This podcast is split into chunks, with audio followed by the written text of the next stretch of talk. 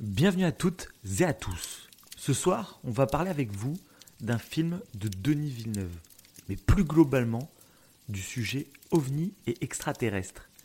Et on va partir assez loin. Prenez place au coin du feu, on parle ensemble de premier contact.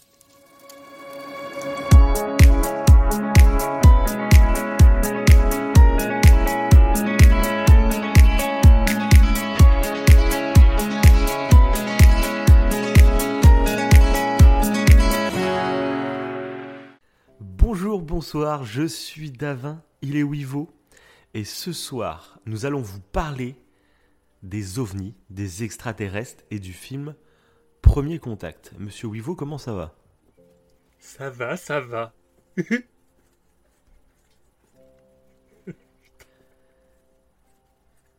Ah, ce blanc J'ai l'impression d'accueillir le, le pire chroniqueur de l'histoire de, de ce podcast. Le mec, c'est un enfant de 8 ans. On va parler des extraterrestres ce soir, j'espère que tu es bien accroché. Ah, Ce blanc de fou. Donc, le euh, mec est donc choqué voilà. derrière. De quoi? Ah, c'est- t'a- t'avais l'impression que le mec était choqué derrière son micro, tu sais, il disait plus rien. Ah bah j'étais scandalisé, hein. je- Ah, bah, j'étais à deux doigts, j'étais à deux doigts de raccrocher, hein, de, de quitter le studio d'enregistrement et puis de De partir loin, direct. marcher euh, au bord de l'eau et puis penser à ma vie, penser à ce que je fais sur Terre, à la, à ma situation, à la réalité, à putain mec il parle loin mais alors, donc Alors, une émission ce soir, bah oui on va parler des ovnis. On vous en- on vous l'a teasé cette émission depuis pas mal de temps parce que bah, c'est un sujet moi qui me plaît beaucoup. Euh, du coup, je suis assez parce que ça fait longtemps qu'on n'en a pas parlé du sujet ovni. Je sais qu'on en parlait beaucoup quand on était ado. Euh, on a eu des phases où on parlait beaucoup de ça, mais ça fait longtemps finalement que j'en ai pas parlé avec toi.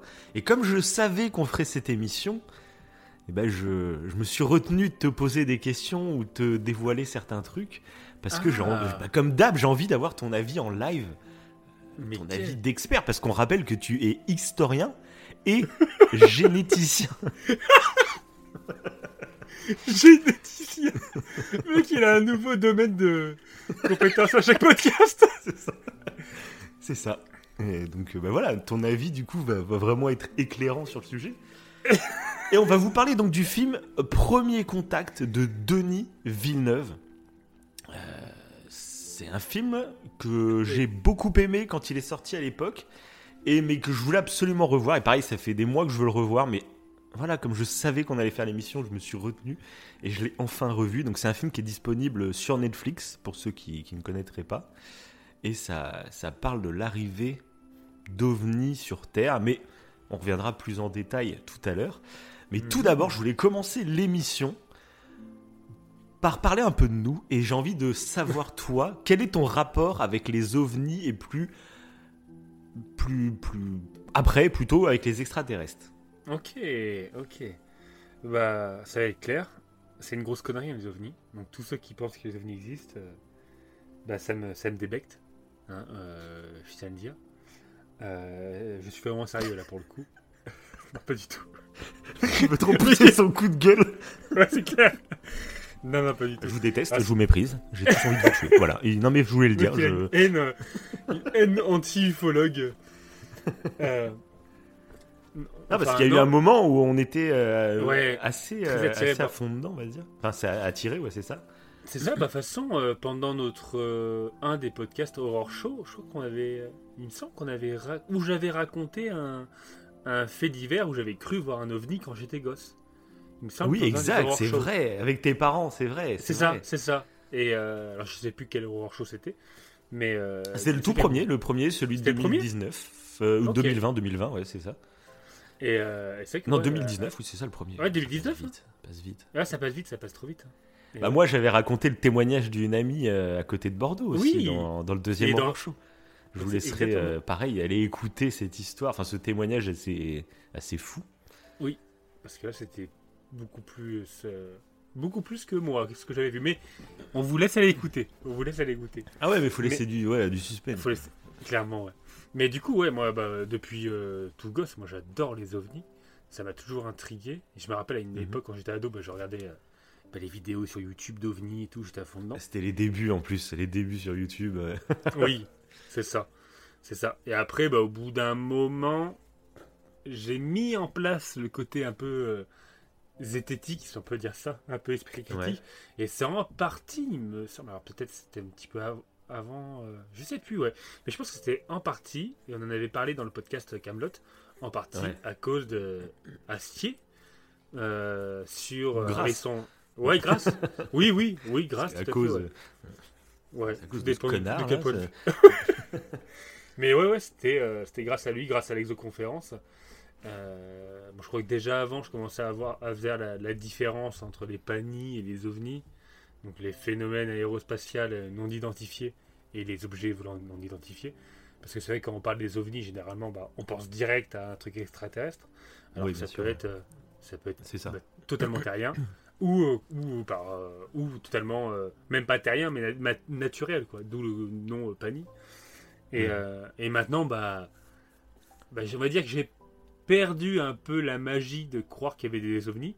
À part là, depuis un petit, petit temps, là, où on, voit que les ovnis, les ovnis, surtout aux États-Unis, sont revenus euh, au galop. Il bah, faut vraiment faire la nuance entre ovnis et extraterrestres, quoi. Voilà, après, c'est ça. C'est des ovnis qui. Et je, on en parlera tout à l'heure, justement, que. Ouais. voilà. On ne sait pas concrètement. Euh, il y a des avancées, on va dire, dans, sur le sujet OVNI. Il y a pas mal d'avancées récentes avec des trucs qui sont en cours, mais je vous en parlerai un peu plus tard. Ah. et, euh, mais du coup, bien faire la distinction entre OVNI et extraterrestre. Ça, c'est très important, je pense, à faire. Un OVNI n'est pas forcément un extraterrestre. Hein. Voilà. Et donc, après, concernant euh, les extraterrestres, ça, le fait qu'il y ait des, des extraterrestres qui viennent nous visiter sur Terre, j'y crois pas du tout. Euh, par contre, le fait qu'il y ait potentiellement une vie, enfin des extraterrestres, ailleurs, ça j'ai tendance à y croire. Vu le nombre de planètes, il y a des milliards de la galaxie. Dans chaque galaxie, il y a des milliards de planètes.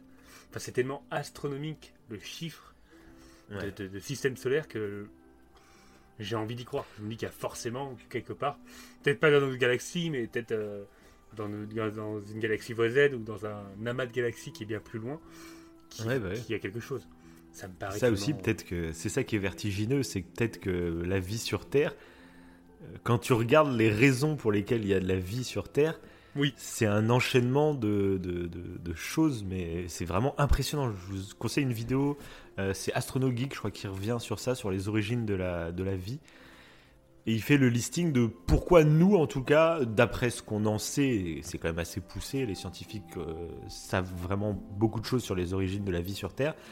Euh, on est un mélange d'une multitude, mais presque une centaine de coïncidences. Hein. Ça, ça, va jusqu'à jusqu'à la Lune qui a frappé la Terre et tout. C'est vraiment des détails. Et tu te dis, oui, il y a des milliards et des milliards d'autres de, planètes. Donc, on a envie de dire forcément. Euh, il n'y a pas que sur Terre qu'il y a de la vie, mais euh, aujourd'hui, jusqu'à preuve de contraire, on n'a jamais trouvé de vie ailleurs. Donc pour le moment, on n'a aucune preuve qu'une vie extraterrestre existe. Et c'est ça qui est assez fou. C'est que si un jour, imagine, on trouve ne serait-ce que des bactéries euh, sur Mars ou je ne sais quoi, déjà dans le système solaire, ça serait une nouvelle totalement dingue. Et je me demande même.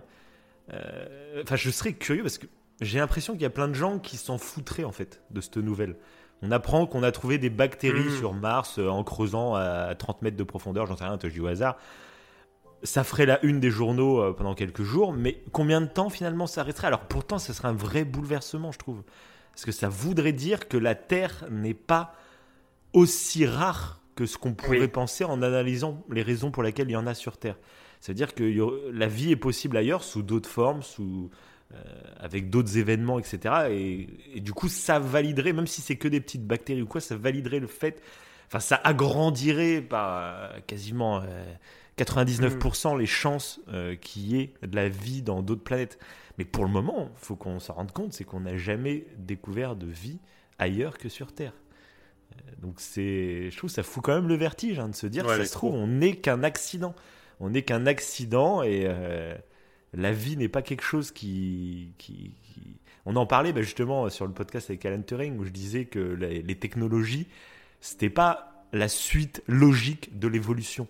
Il y a des technologies qui sont apparues grâce à des hommes qui ont eu des idées. Et c'est-à-dire une civilisation qui n'a pas eu d'Einstein, qui n'a pas eu de Alan Turing, ils ont beau, on va dire, avoir la même évolution sur plein de domaines, parce qu'ils n'ont pas l'informatique, tu vois, ou des délires Ouais. comme ça. Parce que c'est les résultants d'un homme qui a eu des idées, tu vois. C'est pas, c'est pas une suite logique. Et pour la vie, ça se trouve, c'est, c'est pareil. Et voilà. Oui, bah, il y a Donc- plein d'inventions d'ailleurs qui ont été euh, créées malencontreusement. quoi. C'est pas la, oui, c'est ça. la Des fois, c'est des hasards total. ouais. On appelle ça Mm. Oui, voilà. Et du coup, euh, c'est, peut-être, il y a plein de trucs qu'on n'aurait jamais eu s'il n'y avait pas eu ce malheur entre guillemets. Bah, Mais, euh, c'est pareil pour la vie sur Terre. hein. La vie ça, sur Terre, c'est c'est. A- des malheurs, hein. c'est en partie des, des Ouais. trucs, des grosses catastrophes Bah, qui déjà, ont la- réussi à créer. euh. La, ouais, la, la théorie, je crois, la plus probable pour la Terre, c'est quoi? C'est que c'est une, c'est une météorite qui a éclaté sur la Terre? Avant, c'était Theia. Bon, après, ça compte pas. Bah, déjà, on vient, on est, euh, on est tous euh, à la base, c'est le carbone qui crée la vie. Le carbone, Mhm. c'est euh, la mort d'une étoile. Déjà, il faut qu'une étoile meure. Mais après, il faudrait que je te conseille. J'ai plus la liste hein, sous le truc. Mais c'est ce qui a amené la, Terre- la vie comme on la connaît sur Terre. C'est vraiment une centaine de coïncidences. C'est ça, c'est ça, oui, oui. qui rend le truc vraiment. Il y a eu de la vie sur Terre pour telle raison, et quand tu dézoomes, quand tu dézoomes, tout a de l'importance. donc voilà. Bref. Oui, bah même la disposition de la Lune, etc. Il y a tout un Ah oui, bah truc. oui, euh, oui, tout a un lien. euh. Il y a, C'est il y a plein de scientifiques qui pensent que si on n'avait pas de Lune, s'il n'y avait pas euh, ce- Mhm. cet astéroïde qui a tapé la Terre et qui a, qui a formé la Lune après, euh, il n'y aurait pas de vie sur Terre en fait, totalement. hein. donc euh, juste ah ça en fait. fait. Donc tu dis, voilà. après, est-ce qu'il y aurait une autre forme de vie ou on, n'en sait rien, mais Aussi, en tout ouais. cas, nous, on est venus comme ça, donc bref. Il y, a- bah, il y avait un, un scientifique, euh, bah, je crois que c'est sur le podcast Science, c'est assez récent comme podcast, euh, qui, euh, donc, qui est invité par Étienne Klein et qui parlait de est-ce que la vie est unique sur Terre? Et c'était intéressant parce que lui, pour lui, donc on, de ce qu'il voit, plus en fait on découvre d'exoplanètes, donc de planètes qui ressemblent un peu à la Terre au niveau de la position dans le système solaire, etc. Et tout, et, mais en se rendant compte qu'en fait, il n'y a pas tout à fait les bonnes euh, conditions pour avoir la vie, bah, Ouais. plus on découvre ce genre de système solaire, et plus en fait, ça démontre pas qu'il y a des chances euh, qu'il y a la vie ailleurs, mais ça démontre au contraire qu'on est vraiment unique. Et en fait, pour lui, euh, dans ce sens-là, c'est une certaine magie en fait. Le fait qu'on soit vraiment les seuls, euh, un peu comme ce que tu disais là, quoi. Tellement il y a des coïncidences de, de, de chance, et d'ex- enfin, de hasard qui ont fait qu'il y a la Ouais, vie ouais. là. Il dit on a l'humanité a quand même un rôle à jouer. Si on est les- la seule vie parmi des, des milliards de systèmes solaires, c'est quand Ouais, même dingue et, et on, on Parce se que doit ce qu'il faut fait dire, oui, c'est de que ça fait ça. partie des possibilités en fait. Mhm. Fonda- Fondamentalement, nous, on préférerait et on Bah se dit que vu le nombre, forcément, il y a de la vie ailleurs. Déjà, en plus, moi, je trouve ça fascinant. Imagine, Ouais. enfin moi, vraiment, moi, pour parler un peu de moi, de, de ma vision Oui, des ovnis des extraterrestres. euh, donc voilà, moi, quand j'étais plus jeune, c'était exactement comme toi, mais c'était la partie quand t'es ado. Tu découvres YouTube, tu découvres euh, un peu toutes les vidéos, les théories, les, enfin tout ça. Et, euh, et comme tu dis, bah moi le spectacle ouais, d'Alexandre Astier, l'exoconférence, m'a vraiment apporté ce côté. euh, D'un côté, il y a les fantasmes et donc les, les choses que tu rêves, qui te font rêver, les choses que tu aimerais avoir. Et ensuite, euh, l'état de nos, connaissances actuelles euh, scientifiques. Et il faut Mhm. bien séparer les deux.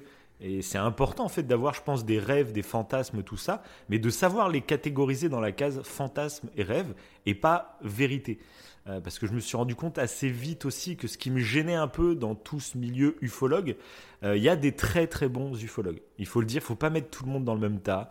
Euh, Il y a Mhm. des arnaqueurs comme partout, c'est comme chez les médiums, comme chez euh, je sais pas quoi. Il y a des gens qui qui profitent de ces croyances, euh, qui Mhm. font fantasmer et rêver les gens pour euh, faire leur business. Ça, c'est dans pour tous les domaines. ce que tu dis, la, la vidéo Mm. des crop circles d'Astrono Geek et de Elle Déficator, est, est géniale aussi. oui. Elle est géniale. Je vous conseille de la Mhm. regarder sur ça justement. Mais du coup, mais moi, pareil. Mais par contre, j'aime pas euh, quand on met aussi tout le monde dans le même tas, parce qu'il y a vraiment euh, des, des, ufologues qui travaillent, on va dire, de manière scientifique. Euh, ils ont envie de découvrir des ovnis. Ils ont envie qu'il y ait de la vie extra. Et C'est une envie. C'est ce qui mène leur recherche, c'est ce qui mène leur quête.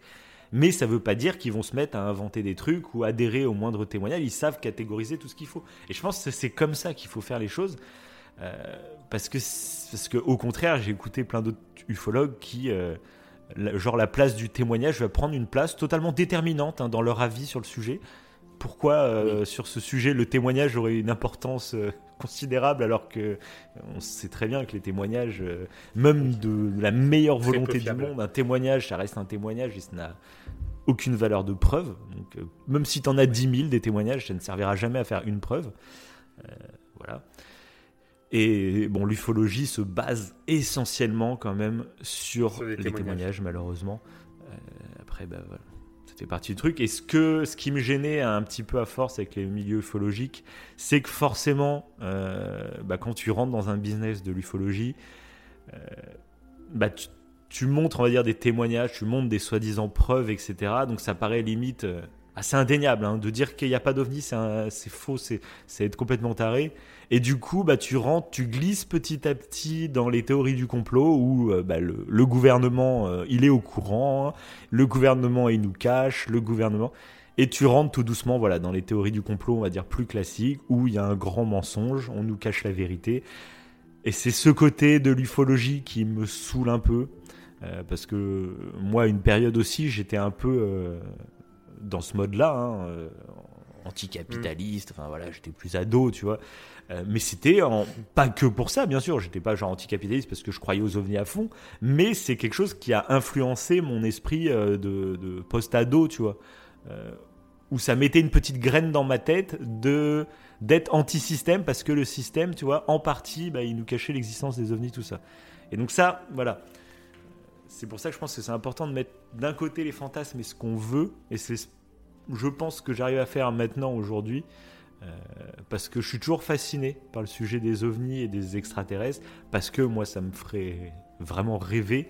Là, que je te dis, juste d'imaginer, ne serait-ce qu'il n'y a aucun euh, alien qui vienne sur Terre ou quoi, mais juste d'imaginer qu'il y a une autre planète avec une autre civilisation et qui vivent leur vie en fait, euh, comme nous. Je sais pas, ça me fascine. Ça, ça me fascine, c'est. C'est Ouais, quelque chose qui fait vraiment rêver. D'imaginer ça- ça. Enfin, moi, ça, je sais pas. Ça... Puis alors, en plus, si deux civilisations rentraient en contact, Mm. t'imagines le nombre de choses qu'on aurait à s'apprendre, à se dire. Parce que tu dis que peut-être de leur côté, ils n'ont pas eu Einstein, ils n'ont pas eu leur Turing et tout, mais ils ont eu euh, d'autres gars, par exemple, tu vois, et qui Mhm. pourraient nous apporter des trucs donc on n'a pas encore euh, réfléchi, par exemple. Enfin, j'en sais rien, tu vois, mais c'est ce qui fascine, je pense, dans ce sujet, parce que si des aliens arrivaient sur Terre, on se dit, euh, bah, de toute façon, c'est Astier qui le dit pas mal, que souvent dans ce fantasme de l'alien qui viendrait sur Terre, c'est ça serait des, des gens comme nous, mais un peu plus évolués, tu vois. Comme ils viennent sur Terre, bah, c'est-à-dire qu'ils sont plus évolués que nous. Donc ça serait des gens plus, ce serait nous, mais en version un peu upgrade, tu vois. Et c'est pour ça que ça nous fait fantasmer, parce qu'en plus, on a tendance à se dire, en plus, ils seraient là, ils seraient sages, tu vois, par rapport à nous. Nous, on est des méchants, on fait la guerre partout sur Terre. Eux, ils arriveraient, même il y a pas mal de théories qui, qui rejoignent le fait que les ovnis sont apparus à partir du moment où on a euh, commencé à allumer les premières bombes nucléaires, parce qu'ils se sont dit, là, il y a un petit danger de faire péter la planète, donc on va intervenir. hein, et il y a pas mal de théories là-dessus, parce qu'on les imagine un peu comme ça, comme des sages. Des fois, c'est même comme euh, des... Ça serait Des scientifiques qui nous, euh, qui nous analysent, en fait, qui, qui voient comment on réagit qui c'est peut-être eux qui pensent qu'on n'est pas encore prêt à apprendre la nouvelle parce que ça remettrait en cause un peu toutes nos croyances, nos religions qui sont établies. Donc comment le monde réagirait? Moi, c'est un truc qui me fait vraiment bader. C'est je me demande comment on, comment on réagirait à ça. Oui. Est-ce et d'ailleurs, est-ce que le gouvernement devrait vraiment le dire? Et c'est tout le principe de premier contact. Je trouve ils en parlent très bien dans ce. film Exact, c'est ça. Exact. Ouais, ouais. C'est pour ça qu'on reviendra plus en détail là-dessus euh, pendant le film. Hmm. Et donc bref, voilà, moi c'est un sujet qui me fascine toujours autant. Euh, c'est pour ça que j'écoute beaucoup en fait d'émissions euh, sur euh, sur l'ufologie. Souvent en fait c'est pour me coucher. Moi j'écoute des podcasts. euh, je sais qu'il y a beaucoup d'auditeurs qui nous écoutent aussi de la même façon. C'est on se pose dans le lit, puis on se met un truc. Moi des fois même, euh, tu sais, je réécoute pendant une semaine la même émission parce que je me suis en- endormi au bout d'un quart d'heure. Tu sais, l'émission dure deux heures, donc faut- il me faut une semaine pour la terminer, tu vois l'émission.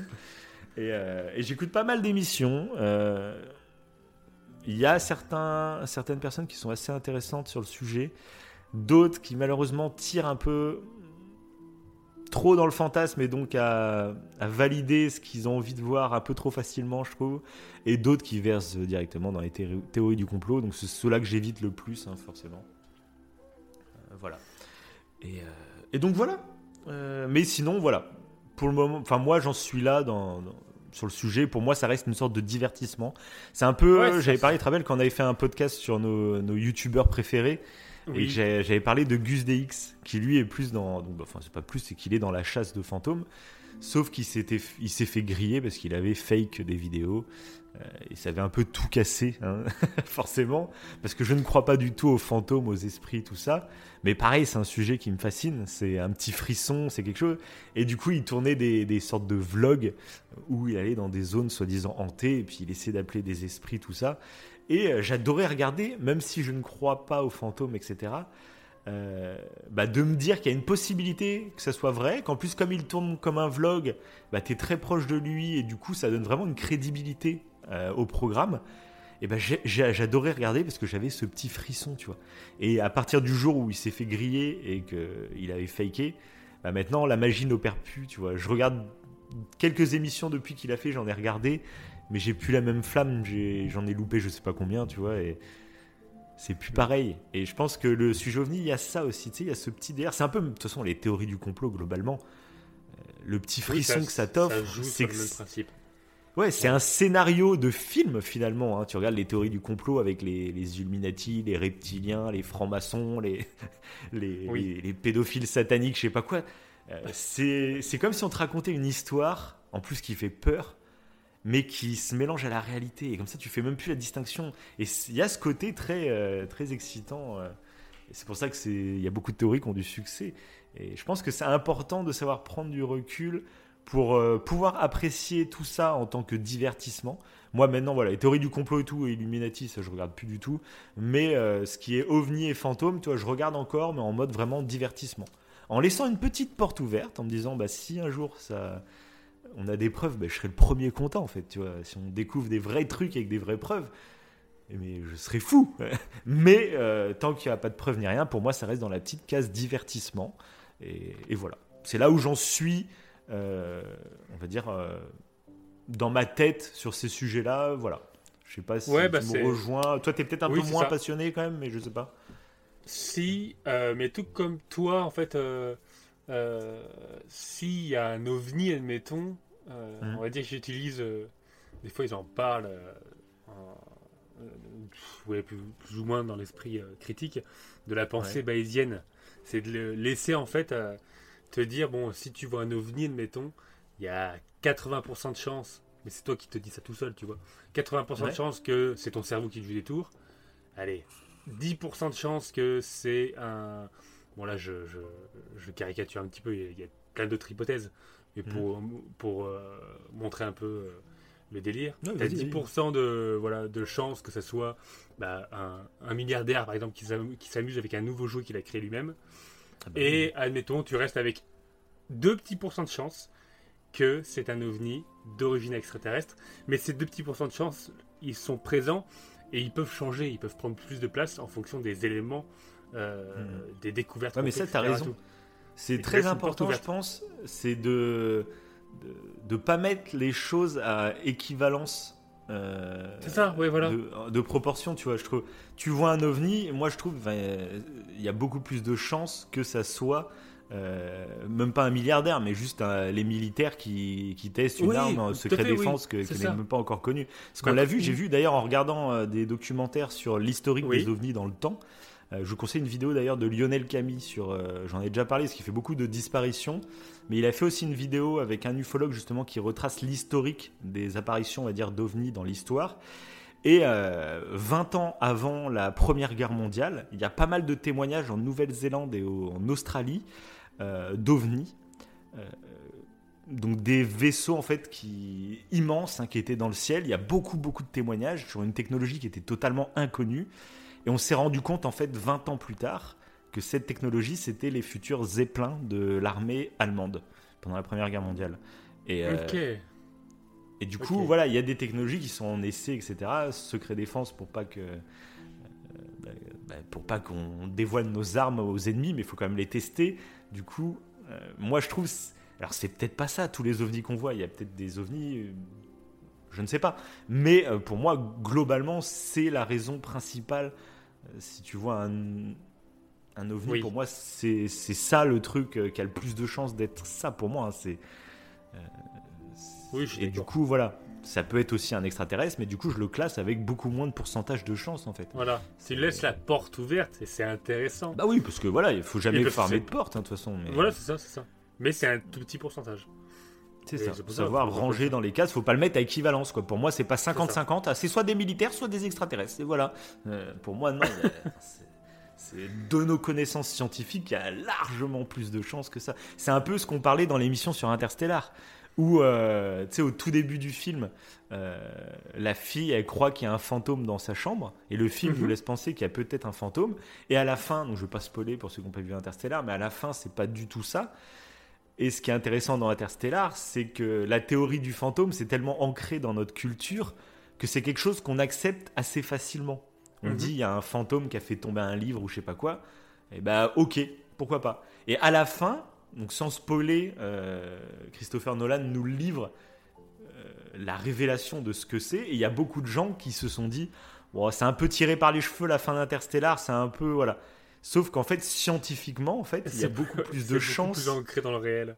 Ouais, la fin d'Interstellar, qui peut paraître un peu tirée par les cheveux pour certains, est beaucoup plus plausible en termes de pourcentage de chance que ce soit un fantôme. C'est ça qui est super intéressant dans Interstellar. C'est si tu trouves que la fin d'Interstellar est un peu bizarre, ben en fait c'est juste dire qu'il y a un fantôme, c'est largement plus euh, improbable.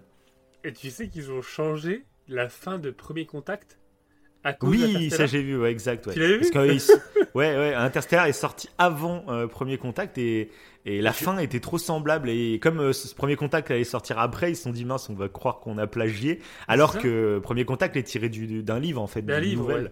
Et donc, euh, donc, pas du tout, mais ils ont dû changer, ils ont préféré, je pense qu'ils ont bien fait parce que la fin en plus est, est très cool de Premier Oui. Contact. Mais Donc bien. voilà, bon, on va reparler de tout ça, un peu tous ces sujets, mais c'est vrai qu'on va, on va parler avec le film, parce que là, toi, je me suis retenu de dire certains trucs, parce que ça allait être en rapport avec le film, donc ce serait un peu con de rabâcher.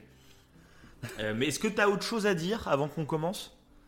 Euh, non, du tout, t'as fait. euh, Ouais. euh, non, Bah. c'est parfait. C'est parfait. c'est. Bon, alors globalement, on va faire une petite critique sans spoil du film, Euh, et puis bah, je te Ouais. laisse commencer, puis après on attaque directement, vous nous connaissez la partie spoil, et puis on est là pour parler du film, mais globalement, vous nous connaissez, on aime bien parler euh, de plein de sujets qui vont aller avec le film. donc- Et puis là, c'est vraiment une émission qu'on veut faire depuis longtemps, donc je pense que ça va être vraiment intéressant. Voilà. Ouais, ouais, parce qu'il y a beaucoup de sujets qu'on peut ancrer dessus. De toute façon, comme, oui, comme tu le dis, hein, souvent quand on parle d'une œuvre cinématographique, il y a, il y a plein de petits sujets qu'on accole dessus qui sont super intéressants à développer. Puis là, il y a tellement de sujets, je pense, je pense qu'on refera même des émissions sur les ovnis, sur d'autres Oui, sujets, tout ça. Clairement, mais ouais. là, celle-ci, euh, voilà, il y a pas mal de sujets dont j'avais envie de parler de toute façon. Surtout avec euh, ce qui se passe en ce moment, quoi, sur les ovnis, euh, sur les États-Unis et tout. euh. Ah Toi, oui, tu t'étais peut-être un petit peu renseigné dessus. Moi, je m'étais retenu parce que tu voulais faire une émission là-dessus. Mais bon. Bref. Parlons du film. Vas-y, vas-y. bah, donc vas-y, donne-moi ta petite contact. critique sans spoil. Alors, sans spoil, je l'ai vu. Je l'ai pas vu beaucoup de fois. Je crois que je l'ai vu trois fois. Et il me Mhm. semble que la première fois que je l'avais vu, j'étais un peu perdu, il me semble. La première fois que je l'avais vu, euh, il y avait des petits trucs que j'étais pas certain euh, d'avoir cerné ou pas. Mhm. Et euh, ce qui n'empêche pas que j'ai adoré le concept. Je trouve que parmi tous les films qui traitent d'extraterrestres, il est vraiment réaliste. Il y a un côté très réaliste, je- Mhm. très possible. C'est- je sais pas comment le dire, mais c'est, on est très proche d'une. euh, c'est presque même pas de la science-fiction. T'as l'impression que c'est, euh, c'est moderne. Il y a un truc euh, là-dedans dans ce film. On y reviendra en spoilant, mais euh, c'est euh, un truc que j'avais beaucoup aimé. Les musiques sont excellentes. Et j'ai d'aller voir qui a fait les musiques. c'est- et mais c'est- je connais pas particulièrement le, le compositeur musical, Johnson. euh, je pensais qu'il avait fait les. Je crois que c'est un Norvégien, il me semble, ou un Islandais, Ouais. je sais plus. C'est un Jo- délire comme ça. Jo- ouais. Johan Johnson. Mhm. Mais euh, je suis allé voir vite fait qui c'était, mais euh, moi je connais pas parce que les musiques elles sont. ouais, je les trouve géniales. Bah, le Et, thème euh, principal qu'on trouve au début et à la fin. donc pour le coup, c'est les seules, seules, seules parties de la, de la partie sonore que le, le- c'est une chanson qui existe déjà. En fait, c'est pas un morceau qu'a fait le, le compositeur, mais elle est très très forte, je trouve. Hmm. Et euh, mais après, je trouve que le, le film, au-delà du côté ovni, il aborde plein de sujets, euh, et on en reviendra en spoil parce que je peux pas en parler maintenant, mais que je trouve Mhm. super intéressant. Il y a, il y a un côté un peu euh, puzzle, j'ai envie de dire, dans ce film, que j'ai beaucoup Ah oui, aimé. Et puis les acteurs, bah, surtout l'actrice principale, alors j'ai plus son nom, c'est l'actrice qui joue. Ah, j'ai plus son nom, je l'ai pas devant moi en plus. C'est pas Amy Adams ça? Ouais, c'est ça. ouais. C'est ça, Amy Adams? J'aime beaucoup son rôle. Euh, elle joue super bien et, et je trouve que le petit. euh, Il y a un petit switch un peu final que je trouve intéressant. Voilà, j'en dirai pas plus. Je n'ose pas en dire plus. Mais en tout cas, ouais, j'ai- beaucoup aimé ce film. Il est euh, très intéressant. Voilà, c'est tout. Magnifique. Donc oui, les acteurs principaux, on va dire, c'est Amy Adams, c'est Ouais. Jeremy Rainer. Donc lui, il est très connu parce qu'il joue euh, Hawkeye dans, dans les Marvel. Euh, c'est pas, mon super-héros préféré, mais c'est celui qui, a le ti- qui tire à l'arc dans, dans les Avengers. Et il y a bien sûr Forrest Whitaker, hein, bien entendu, qui est beaucoup plus connu. hein. C'est peut-être un peu la star, je dirais, de, de ce casting finalement. Euh, même si Amy Adams, et puis bah forcément en fait non, la star, euh, Jeremy Rainer, à mon avis, pour les nouvelles générations, est beaucoup plus connu que Forrest Whitaker encore maintenant. Oui, c'est vrai, oui. Ouais. C'est vrai que Whittaker, j'aime grâce à- ce- aux Avengers, hein, forcément. Parce que d'ailleurs, Forrest Whitaker, il tourne pas dans les Marvel, lui, tiens. Est-ce qu'il Non. Je le vois plus avec sa tête, je le vois plus dans un DC. Attends, je suis en train de regarder sa, sa petite filmographie, je sais pas, comme ça, je le verrais plus dans un DC. Mais il fait pas de mal. Ah bah si, il joue dans Black Panther, d'accord. Ah bon? Ah bah peut-être, ah ouais, dans Black Panther, ça me dit quelque chose, remarque. Putain, Good Morning, il joue dans Star Wars Rogue One. Bah oui, il joue... Euh... euh, merde, je sais plus comment il s'appelle. euh, Oui, le, le, le mercenaire, Ouais. là. Ouais, c'est Euh. ça, voilà. Je sais même plus comment il s'appelle dans Rogue One. Oh, je, sais, je sais plus non plus. Bref. Moi, je me rappelle de lui en tant que dictateur aussi dans un film euh, qui est assez trash, Ouais. une qui est d'après une histoire vraie aussi. Euh, Il peut-être qu'on fera une émission. aussi, qui est pas mal. Enfin bref, on va pas, on va pas s'apesantir là-dessus. Donc moi, euh, premier contact, pareil, c'est un film. euh, la première fois que je l'ai vu, en fait, j'ai bien aimé, mais je m'attendais pas du tout à ça, donc ça m'a gâché mon premier visionnage. Ça fait partie de ces œuvres, je trouve, premier contact. euh, si tu vas avec des attentes, tu vas être un peu déçu, parce que tu sais que c'est un film sur les ovnis, etc. Bah t'as déjà, tu sais, t'as en plus, on sortait du coup d'Interstellar, qui moi m'a transporté. C'est mon film préféré, Interstellar. Euh, et j'adore ce côté très voyage. Et c'est ce que j'aime dans, les films de- d'extraterrestres, c'est qu'il y a, ce dépaysement, il y a quelque chose. Et finalement, là, c'est c'est un film avec des extraterrestres, mais, mais finalement, c'est pas un film classique d'invasion extraterrestre. C'est pas un film d'action du tout, par exemple. Si on s'attend à un film d'action, on va être très très déçu. hein. Euh, c'est vraiment Ouais, c'est plus ça, un. c'est ça. Ouais, c'est vraiment différent. Il est, bah, il est tourné surtout sur la langue, en fait. Ouais, mais c'est presque un film, on va dire, d'auteur. C'est très verbeux. Euh, et Mhm. justement, c'est la- le langage a une place tellement importante dans ce film. Euh, donc c'est vrai que la première fois que j'ai vu le film, été perturbé. J'ai, en fait, j'ai beaucoup aimé dès le départ, mais euh, je le mettais pas genre à la hauteur Ah, je crois d'Interstellar et tout. j'ai- J'ai eu cette, cette même impression, tu vois. Mais je pense que c'est vraiment les attentes. Ouais. J'avais des attentes, voilà. Et c'est après, en fait, c'est quand j'ai digéré le film. D'où l'importance, on le dit tout le temps, hein, de toute façon, c'est ne jamais juger une œuvre à la sortie du cinéma. Il n'y a pas pire. C'est pourtant c'est le truc qui a le plus de succès, tu sais, euh, pour faire Mm. sa critique. euh, C'est euh, À chaud. à chaud, ah ouais, les critiques à chaud. Mais ça, ça n'a aucun sens pour moi. Ça ne veut, enfin, ça ne sert à rien. C'est, juste d'écrire un ressenti à la sortie d'une salle de cinéma. Et pour moi, toutes les œuvres que j'adore. critique émotionnelle. Donc, ouais, c'est ça, c'est vraiment. Et puis alors quand il y a quand a aucun recul. les critiques à chaud avec des films attendus, ça y a pas pire. hein, c'est ça, on l'a vu avec les Ah derniers oui, Star Wars, enfin avec tous les films attendus. À chaque fois, il y, a- il y a le bashing derrière parce que euh, il y a eu trop d'attentes et donc euh, à chaud, euh, c'est mort quoi. Et donc là, ce film fait clairement partie de. Comme je m'attendais pas du tout à ce genre de film, sur le coup, ça m'a fait bizarre, mais euh, voilà, en le digérant, en essayant de voir ce qui m'a apporté et tout, bah, je me suis mis à l'aimer, mais sans le revoir pour le coup. Et là, je l'ai revu qu'une deuxième fois, euh, bah, là pour, pour l'émission. Mais après, je me retenais, comme je t'ai dit, ça fait longtemps que je voulais le revoir. Mais comme je savais qu'on en ferait une émission, bah, je, je me retenais. Quoi. Je fais non. J'en ai bien profité et tout. Et là, je l'ai vu une seconde fois et j'ai surkiffé. J'étais totalement hypnotisé par le film. Euh, J'en avais parlé quand on avait fait l'émission sur euh, Joker, où je t'avais Oui. expliqué que la, la, la fin de Joker m'avait totalement hypnotisé au cinéma et que ça faisait longtemps que ça m'était pas arrivé. où j'étais plus dans la salle de cinéma, j'étais dans le film, quoi. Je, Ah, j'étais comme un zombie, limite je bavais, hein, tu sais, je bavais. je bavais, euh, j'étais vraiment hypnotisé devant Et le puis film. tu m'étais nu, je crois, non? Quand t'es quand Ouais, dans le cinéma, tu et je dansais. Et je dansais devant tout le monde. Le mec a trop un problème. non, mais je. Là, ce... là, premier contact, donc je l'ai regardé chez moi tranquillement. Je t'imagine en train de danser comme ça. Le mec qui danse à poil dans le cinéma, tu sais. Ouais, c'est puis comme j'ai- le. bah, je dansais comme le Joker, là, tu sais, mais nu, devant tout le monde. J'étais, je suis Joker. je suis à la dégaine. quoi.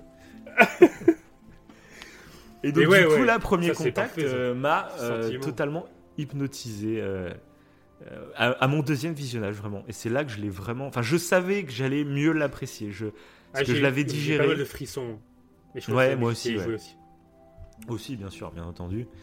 Et, euh, et puis Mm. même le fait de savoir la fin, euh, bah, je trouve que c'est le genre de film qui t'apporte, ça apporte quelque chose de savoir la fin. T'as envie de le regarder Voilà. une deuxième fois Vu qu'il est Euh, un peu en puzzle, je trouve, Ouais. hein, le Ouais. fait de, de l'avoir vu une première fois et de le voir une seconde fois, tu as peut-être l'œil plus. a- ouais, t'es plus aiguisé forcément, pour euh, tout comprendre, je trouve. C'est ça. Et du coup, c'est c'est plus intéressant. J'ai, en fait, la première fois, bah, comme toi, tu as, ce côté-là où tu attends juste euh, à voir des extraterrestres et tout le reste, tu le mets un petit peu de côté. Alors qu'en Ouais. fait, il, a- il apporte tellement de sujets. Quoi. Tu, tu Ah, l'as dit, la langue. euh, puis d'autres trucs encore qu'on va euh, revenir Ouais, en, le- en le- spoil. Ouais, Ouais. Comment l'humanité réagirait euh, face Ouais, à, ça, tout à ce fait. truc. Tout à fait, ouais. Bon, ça, on va, on va revenir à la partie spoil. Je pense que de toute façon, voilà. On vous le conseille à fond, ce film, si vous ne l'avez pas vu. Comme d'habitude, ce sont toutes les émissions qu'on fait. C'est des films qui, qui- qu'on adore et qu'on a envie de vous partager. Et celui-là, bien sûr, il en fait partie plus qu'un autre encore. Euh, allez le voir, revenez nous écouter. Ou alors, bah, découvrez euh, maintenant dans la partie euh, sans spoil le film avec nous. Et on est parti, ça y est On passe en partie parti. sans spoil Bah Non, en spoil, justement, en partie spoil. Ah non, bah oui. euh, Et donc on commence le film euh, avec donc euh, l'héroïne principale qu'on découvre avec sa petite fille dans des scènes euh, bah, qu'on saura du coup plus tard. On est en partie spoil donc je peux le dire. Euh, c'est des scènes qu'au début on découvre comme ça, mais au final on se rendra compte que c'est des des futurs bacs. Je sais pas comment on dit. Il y a flashback pour le passé et futur back ou je sais pas comment on dit. Euh, c'est Bah, des... des- c'est des choses de C'est pas des ellipses? Non. Ouais, je sais même pas. Bref, enfin, vous Je comprenez que c'est des. Finalement, c'est le futur et je trouve ça très intéressant parce que bah, quand tu connais pas le film, euh, tu le penses plutôt comme un flashback. Euh, Exactement. Tu penses qu'on voilà, on arrive sur une histoire d'une mère qui est euh, divorcée et qui a perdu sa fille du coup d'une maladie. On a l'impression qu'on arrive là-dessus. Et ce que je trouve très intéressant, ce que je trouve très intéressant que j'ai remarqué du coup au second visionnage, c'est qu'il y a des petits indices tout au long du film qui peuvent te faire deviner avant. Ça, j'adore ces films. Parce que par exemple, quand elle arrive sur la base où il y a les, Ouais. les, les vaisseaux là, et ben on lui demande euh, si elle a été enceinte et elle répond que non. C'est vrai. très, elle répond à un questionnaire et il y a la question euh, êtes-vous enceinte ou l'avez déjà été Ouais, mais c'est. Et elle répond, elle répond que non. Et sauf que dans le cours, euh, dans le jus, tu fais même pas gaffe. Mais quand Oui, tu puis- sais, tu fais bah oui, forcément. Oui, puis il a un comportement bizarre du coup, euh, le... parce que elle, du coup, c'est la, la linguiste et euh, l'autre, c'est c'est le... le physicien, je crois. Et lui, il a un regard chelou. Je sais pas si tu vois, à un moment, quand elle dit ça, il la regarde bizarrement. Et du coup, euh, à ce moment-là, t'as l'impression euh, comme si elle mentait. Et je l'ai ressenti Ah comme bon ça. Ah ouais Ouais. Ah, D'accord, j'ai pas fait gaffe, moi, d'accord. Je l'ai ressenti. Et mais comme, mais t'as raison en fait. Tu Mais peux comme le voir de le- ce point de vue quand tu sais Ouais. que en fait euh, oui bah oui quand tu sais que la, la fin c'est euh, enfin que c'est vision bah du coup c'est le futur Mm. et c'est pas le passé. Ouais tu peux tu peux te dire qu'en fait c'est un c'est un sacré indice quoi. Mais je l'ai Ah pas oui, vu, moi, je l'ai vu comme un mensonge moi. Du coup Ah d'accord, ah ouais, ok. c'est marrant. Ok. Mais oui oui c'est ça ça fait. Mais c'est bien. Je l'avais peut-être vu comme ça à mon premier visionnage, ça se trouve, ça je me rappelle plus. Mais là, je l'ai fait Ah, gaffe au deuxième parce que justement, j'ai Ouais. fait ah tiens. Mais je me rappelle plus l'avoir fait gaffe euh, au premier du coup. Ça remonte. Donc, euh. Oui bah oui. Donc oui. bref, moi, pour commencer ce film, euh, moi le premier truc, moi qui me scotche, mais ça c'est présent dans tous les films un peu d'invasion extraterrestre, je surkiffe ce moment où les vaisseaux arrivent. ah Ça- bah là. C'est génial. Ça, pareil, on on en avait parlé dans l'émission sur Man of Steel. Euh, tu sais, Ouais. j'adorais ce côté dans Man of Steel parce que ça faisait invasion extraterrestre. Et j'adore ce moment où le monde découvre les vaisseaux. Et l'invasion, je trouve, parce que je me projette forcément, j'imagine, imagine un jour t'allumes la télé, là, tu zappes sur euh, BFM télé ou même pire. Euh, t'es en train de regarder ton match de foot tranquille et d'un coup tu vois euh, TF1 ils zappent flash spécial. Donc généralement c'est souvent des mauvaises nouvelles. hein. Je me rappelle, bah, moi j'étais chez un ami euh, en 2015 quand il y a eu les attentats au Bataclan, etc. Et c'était juste après un match de l'équipe de France. Mhm. Et euh, je me rappelle, ils avaient terminé le match de l'équipe de France.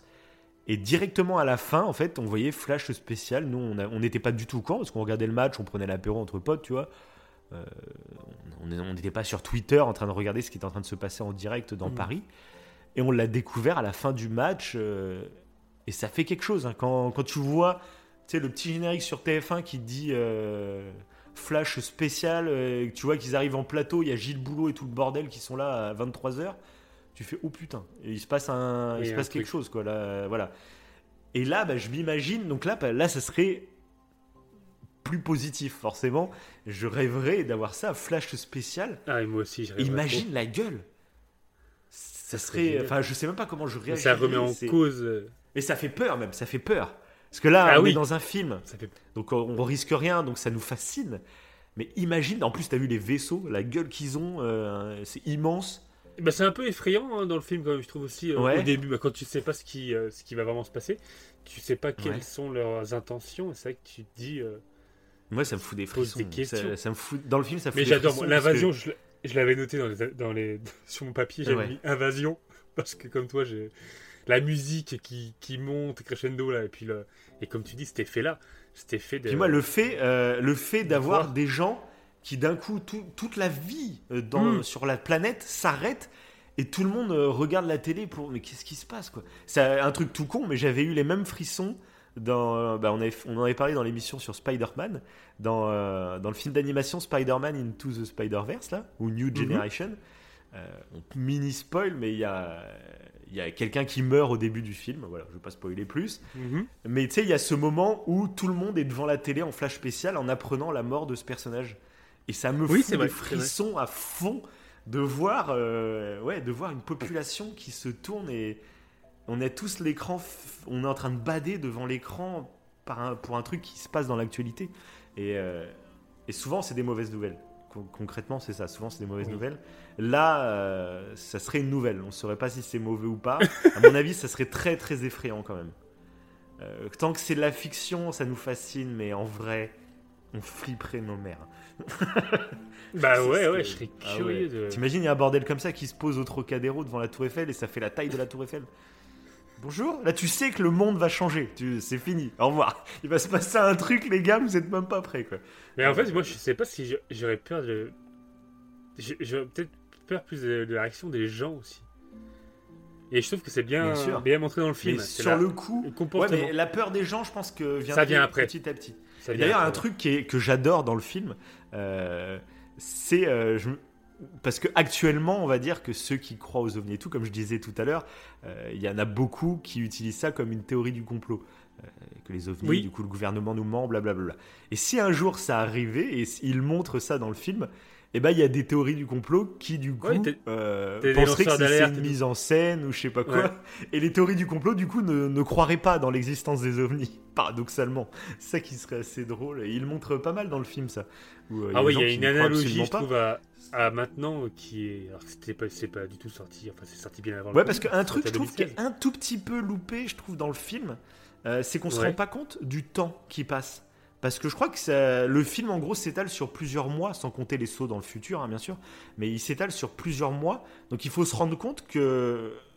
Il y, aurait la, il y aurait la phase où les vaisseaux atterrissent, où on serait tous un peu, je pense, sous le choc, Mhm. euh, en, en attente de réponse et tout. Mais au bout d'un mois, où on n'a toujours pas de réponse, où le gouvernement, du coup, ils sont en train de parler avec eux, ou à essayer de se faire comprendre, du coup. Bah, c'est ça. c'est ça. Euh, mais du coup, ils peuvent rien dire au peuple, on va dire, à la population, parce que pour le moment, on n'en sait rien, du coup. Mais forcément, euh, ça, on, on serait pas tous en train d'attendre sagement euh, 3, 4, 5, 6 ans, peut-être, on n'en sait rien, tu vois. On sait pas combien de temps ça prendrait. Et forcément, euh, au bout d'un moment, bah, il y aurait des gens qui en profiteraient pour, euh, oui, oui. pour agiter un peu les peurs, pour, pour essayer de diaboliser tel ou tel truc. Ou, cher- enfin, il y, aurait les mêmes, les mêmes personnes qui, qui, qui sont là politiquement ou pas pour, pour se servir des événements pour, pour rassembler à leur cause seraient là, hein, forcément tous les, tous les politiques et tout, mais même les, pas forcément les politiques, mais les, Oui, des- tous les mouvements, enfin tout, enfin, tout le monde essaierait de s'en servir à sa sauce. Donc c'est vrai que là, dans le film, je trouve ce qui est un peu dommage, que on le sait que ça dure assez longtemps, mais on le ressent peut-être pas assez. Je Mhm, trouve des vrai. fois, tu sais, il y a des ellipses. euh, euh, tu fais pas gaffe qu'il y a autant de temps qui s'est passé, quoi. Oui, c'est vrai. C'est assez rapide. Ouais, C'est assez ouais. rapide. Mais tu le. Bon, après, tu le comprends quand même bien, mais euh, ouais, c'est vrai que c'est assez. euh, Bah, c'est ce que le- là, le, moment où justement les gens commencent à. qu'il y a des rumeurs, qu'il commence à y avoir des. Mm. des, euh, bah, voilà, des soi-disant théories du complot et tout, euh, c'est assez rapidement dans le film. euh, C'est assez Ouais, bah ouais, mais oui, mais pourtant, c'est il y a déjà, euh, je crois, euh, deux, deux mois qui sont passés à partir du Ouais, moment où il y a la théorie du complot. C'est que Ouais. les gens sont dans l'attente, mais comme il n'y a aucune réponse, bah forcément, il faut qu'on trouve des réponses. Ça, c'est un truc aussi très, très humain finalement. C'est qu'on déteste le vide, on déteste ne pas savoir. Mhm.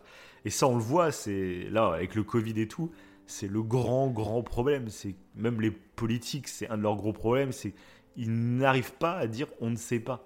Alors qu'il y a plein de choses, là, on l'a vu avec le Covid, on, on découvrait tous Oui. ensemble le virus. C'était très simple de dire on ne sait pas, sauf que le problème c'est que quand on dit on ne sait pas, bah, ça peut créer de la peur. frayeur. Bah, c'est ça. Et c'est un peu le problème. Du coup, bah, il y a des mensonges qui sont dits parce qu'on ne sait pas, mais faut se positionner dans un camp ou l'autre pour, euh, euh, pour essayer de rassurer, on va dire, les gens, pour qu'on donne l'impression qu'on a le contrôle hein, sur le truc. Alors que des fois, on ne l'a absolument pas eu. On était vraiment ouais. Et c'est ce qui fait qu'après, ça crée des soi-disant rumeurs, des soi-disant Bah, aussi. Parce que Et quand tu tu t'es bah, placé d'un côté, si malheureusement bah, c'était pas ça, bah oui, on va croire Oui, que t'as menti euh, méchamment. et- Mais je trouve que la- l'analogie au Covid, elle est vachement intéressante dans le film. Je- Ah bah oui, c'est clair. Bah là, bah, c'est toutes gens, les. Oui, bah c'est ça, les- le comportement des gens qui est, qui est, qui est totalement, comme on dit, humain finalement. On réagit tous ça. à l'émotionnel et, et, et dans ce film, c'est vrai que c'est. peut faire c'est- prendre des mauvaises décisions. Ah oui, parce que Ah bah, dans le film, ça va loin. L'émotion, c'est. Dans le c'est film, ça va partir. Bah, ça va influencer des militaires. Du coup, ils vont vouloir exploser euh, un des vaisseaux spatiaux. Ah, Pardon, il est en train de se boucher. Eh, Excusez-le. C'est une invasion d'ovni euh, c'est une invasion de nasale. c'est ça. Ouais, dans le film, on le voit, ça, que bah, du coup, ça va. euh, et je trouve que c'est bien foutu, encore une fois. Euh, Il y a des militaires qui sont en train de dormir, ou je sais plus, ils sont dans leur, dans leur dortoir, et ils regardent des vidéos, des vidéos YouTube, ou je ne sais quoi. Euh, et euh, ils voient un gourou, ce qui semble être un gourou, euh, qui va leur dire qu'il y a un danger, qu'on nous ment, etc. Et, tout. et du coup, Mhm. ces militaires-là vont prendre la décision de Ils ont faire doute aussi, exploser ouais, le vaisseau. Oui, c'est vrai, exact, exact. Et c'est ça. Et, Et la est- peur, mais c'est normal. Et la peur, voilà. Et Puis là, c'est ce qui est intéressant, c'est que du coup, il y, a, enchaînement. il y a combien? Il y a 7 vaisseaux différents qui se posent sur Terre, je crois C'est 7 Ouais. Ouais, je Oui, crois, c'est dans ça. 7 euh, sept zones géographiques différentes du monde. Et forcément, du coup, bah, c'est des gouvernements différents qui parlent. Et on voit même entre les gouvernements que, Ils s'entendent pas très bien. ouais. voilà, on sait pas trop euh, ce que l'autre est en train de mijoter. Euh, S'il y en a un qui prend de l'avance sur les autres, Il- ça Il peut y a être des désaccords. Enfin, voilà. Mais, Bref. ouais. Il y a des, oui, après il y a des gros désaccords, surtout quand euh, la... ils arrivent à traduire ce que disent les aliens.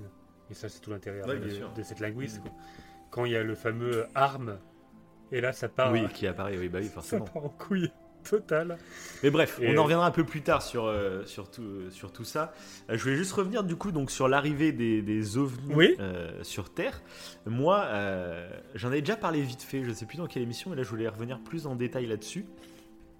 Sur, euh, euh, sur les théories, on va dire même de la vie sur Terre, sur notre rapport à la réalité.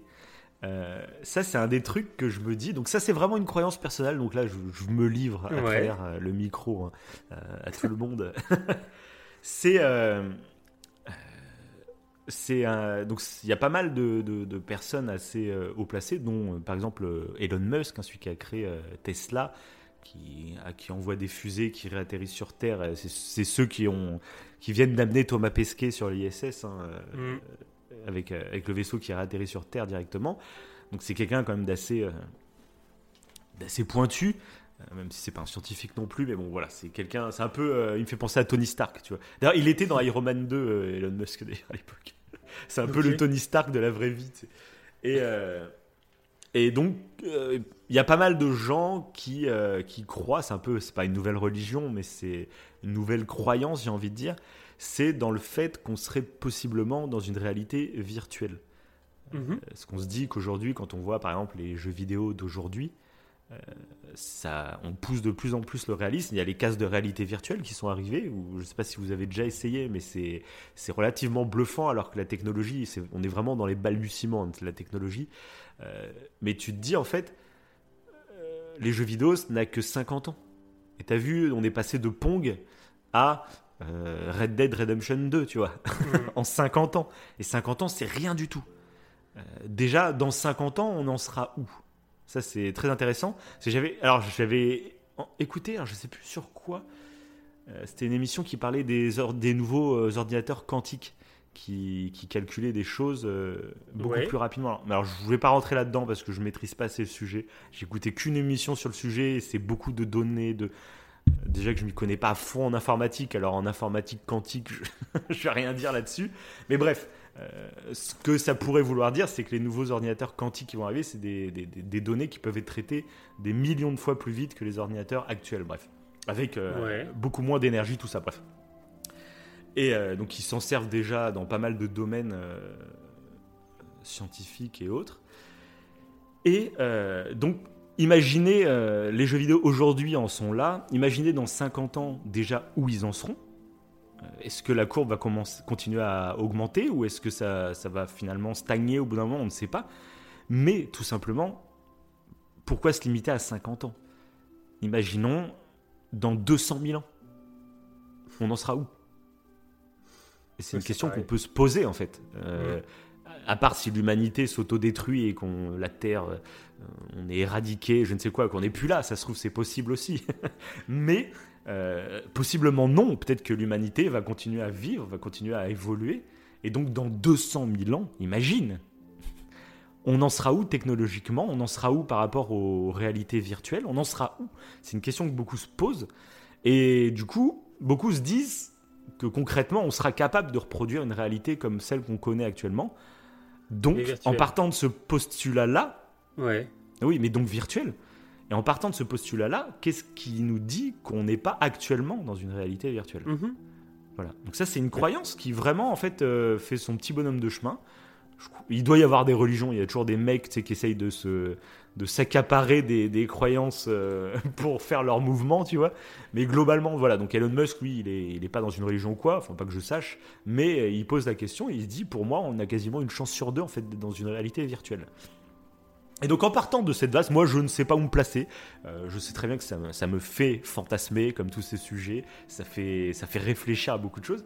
Et tu sais, il y avait une théorie que je t'avais évoquée sur... Euh, moi, quand je regarde l'époque à laquelle je suis né, euh, je me dis, dans toute l'histoire de l'humanité, j'arrive à la création d'Internet je suis né moi en 89, donc création d'Internet, et j'ai vécu quasiment le début d'Internet et jusqu'à aujourd'hui, tu vois. Euh, cette ouverture sur le monde, sur beaucoup de connaissances, sur euh, la culture aussi. Euh, globalement, pour le moment, pour le moment, hein, je touche du bois, hein, et pour le moment, on vit en paix, nous, dans notre pays. Il y a toujours des, événements dramatiques, etc. Mais bon, voilà, globalement, on est mhm. loin d'une seconde guerre mondiale, ou même à plein d'époques de l'humanité, il y a eu des, c'est jalonné de plein de guerres, de, de pauvreté, de misère, tout ça globalement, pour le moment, ma petite personne, moi j'ai de la chance, je suis épargné par tout ça. Je me dis, euh, enfin c'est un peu la chance d'être atterri pile poil à ce moment-là de l'humanité. Tu vois, c'est c'est trop bizarre pour être, pour être vrai. Non mais oui, mais après ça reste vraiment des, théories dans ma tête. Hein. tu vois, là je me livre à vous pour euh, euh, comme ça, je, je dis pas que c'est genre une vérité ou c'est pas un truc que je crois profondément. Mais des fois, je me pose des questions. Je sais pas si ça t'arrive, tu avant d'aller te coucher le soir, tu te poses des questions sur ton rôle sur Terre, sur euh, tout ça. Et moi, je me dis, putain, je suis. Alors, ça se trouve, tout le monde se dit ça à n'importe quelle époque. À l'époque où ils ont inventé la calèche, le mec se dit, putain, fallait que j'arrive pile poil le jour où on a inventé la calèche, hein, les gars. Euh, ou le mec qui a, trouvé le feu, tu vois. Pile poil, avant on mangeait cru, hein, on mangeait des, des on mangeait des verres de terre, les gars. Hein. Euh, là j'arrive, on fait ça, petit barbecue. Euh, et je suis né pile ah, poil là. Ça, se tient aussi, oui. Ça se trouve, c'est totalement ça. Mais quand même, moi je me dis, je trouve c'est vraiment. L'arrivée d'Internet, c'est un vrai gros tournant de l'humanité. ça serait même intéressant de faire un top 10 des tournants de l'humanité. Ça, et ça serait trop bien comme émission.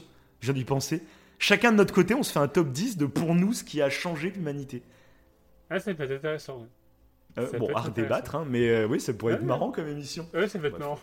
Et mais pour moi, Internet, forcément, c'est un tournant monumental euh, qui va apporter, du- qui a apporté déjà énormément de positifs et déjà énormément de négatifs. Et je sais pas comment ça va tourner dans l'avenir, mais pour moi, c'est un vrai tournant. Et je me dis, c'est peut-être pour ça aussi que je suis fasciné par les ovnis, les extraterrestres et tout, parce que je me dis si lors de ma petite vie, mon petit passage sur Terre, je vis le moment d'une invasion extraterrestre. Là, je dirais non, les gars, là, là, là, ouais, C'est non, une là, blague. c'est sûr, c'est sûr. On est dans une simulation. J'ai, je sais pas, je suis dans un autre monde. Je suis dans une borne d'arcade. J'ai rentré 2 euros et puis euh, je me suis dit tiens, j'ai envie d'être à cette période de l'humanité, par exemple. Et donc d'un côté, c'est un des délires, donc c'est totalement irrationnel hein, comme, euh, comme, euh, comme idée. Mais je me dis que si les extraterrestres débarquaient sur Terre, c'est tellement un truc, c'est peut-être le truc qui me ferait le plus kiffer. et Ça serait un changement, ce serait le plus gros changement de l'histoire de l'humanité. Rien qu'on découvre de la vie ailleurs, ça serait un des gros gros changements parce que ça remettrait en cause beaucoup Ah oui, de croyances, etc. Ouais. Mais là, carrément, une invasion extraterrestre, ça serait, ce serait le plus gros changement de l'humanité depuis la création de l'humanité. quoi.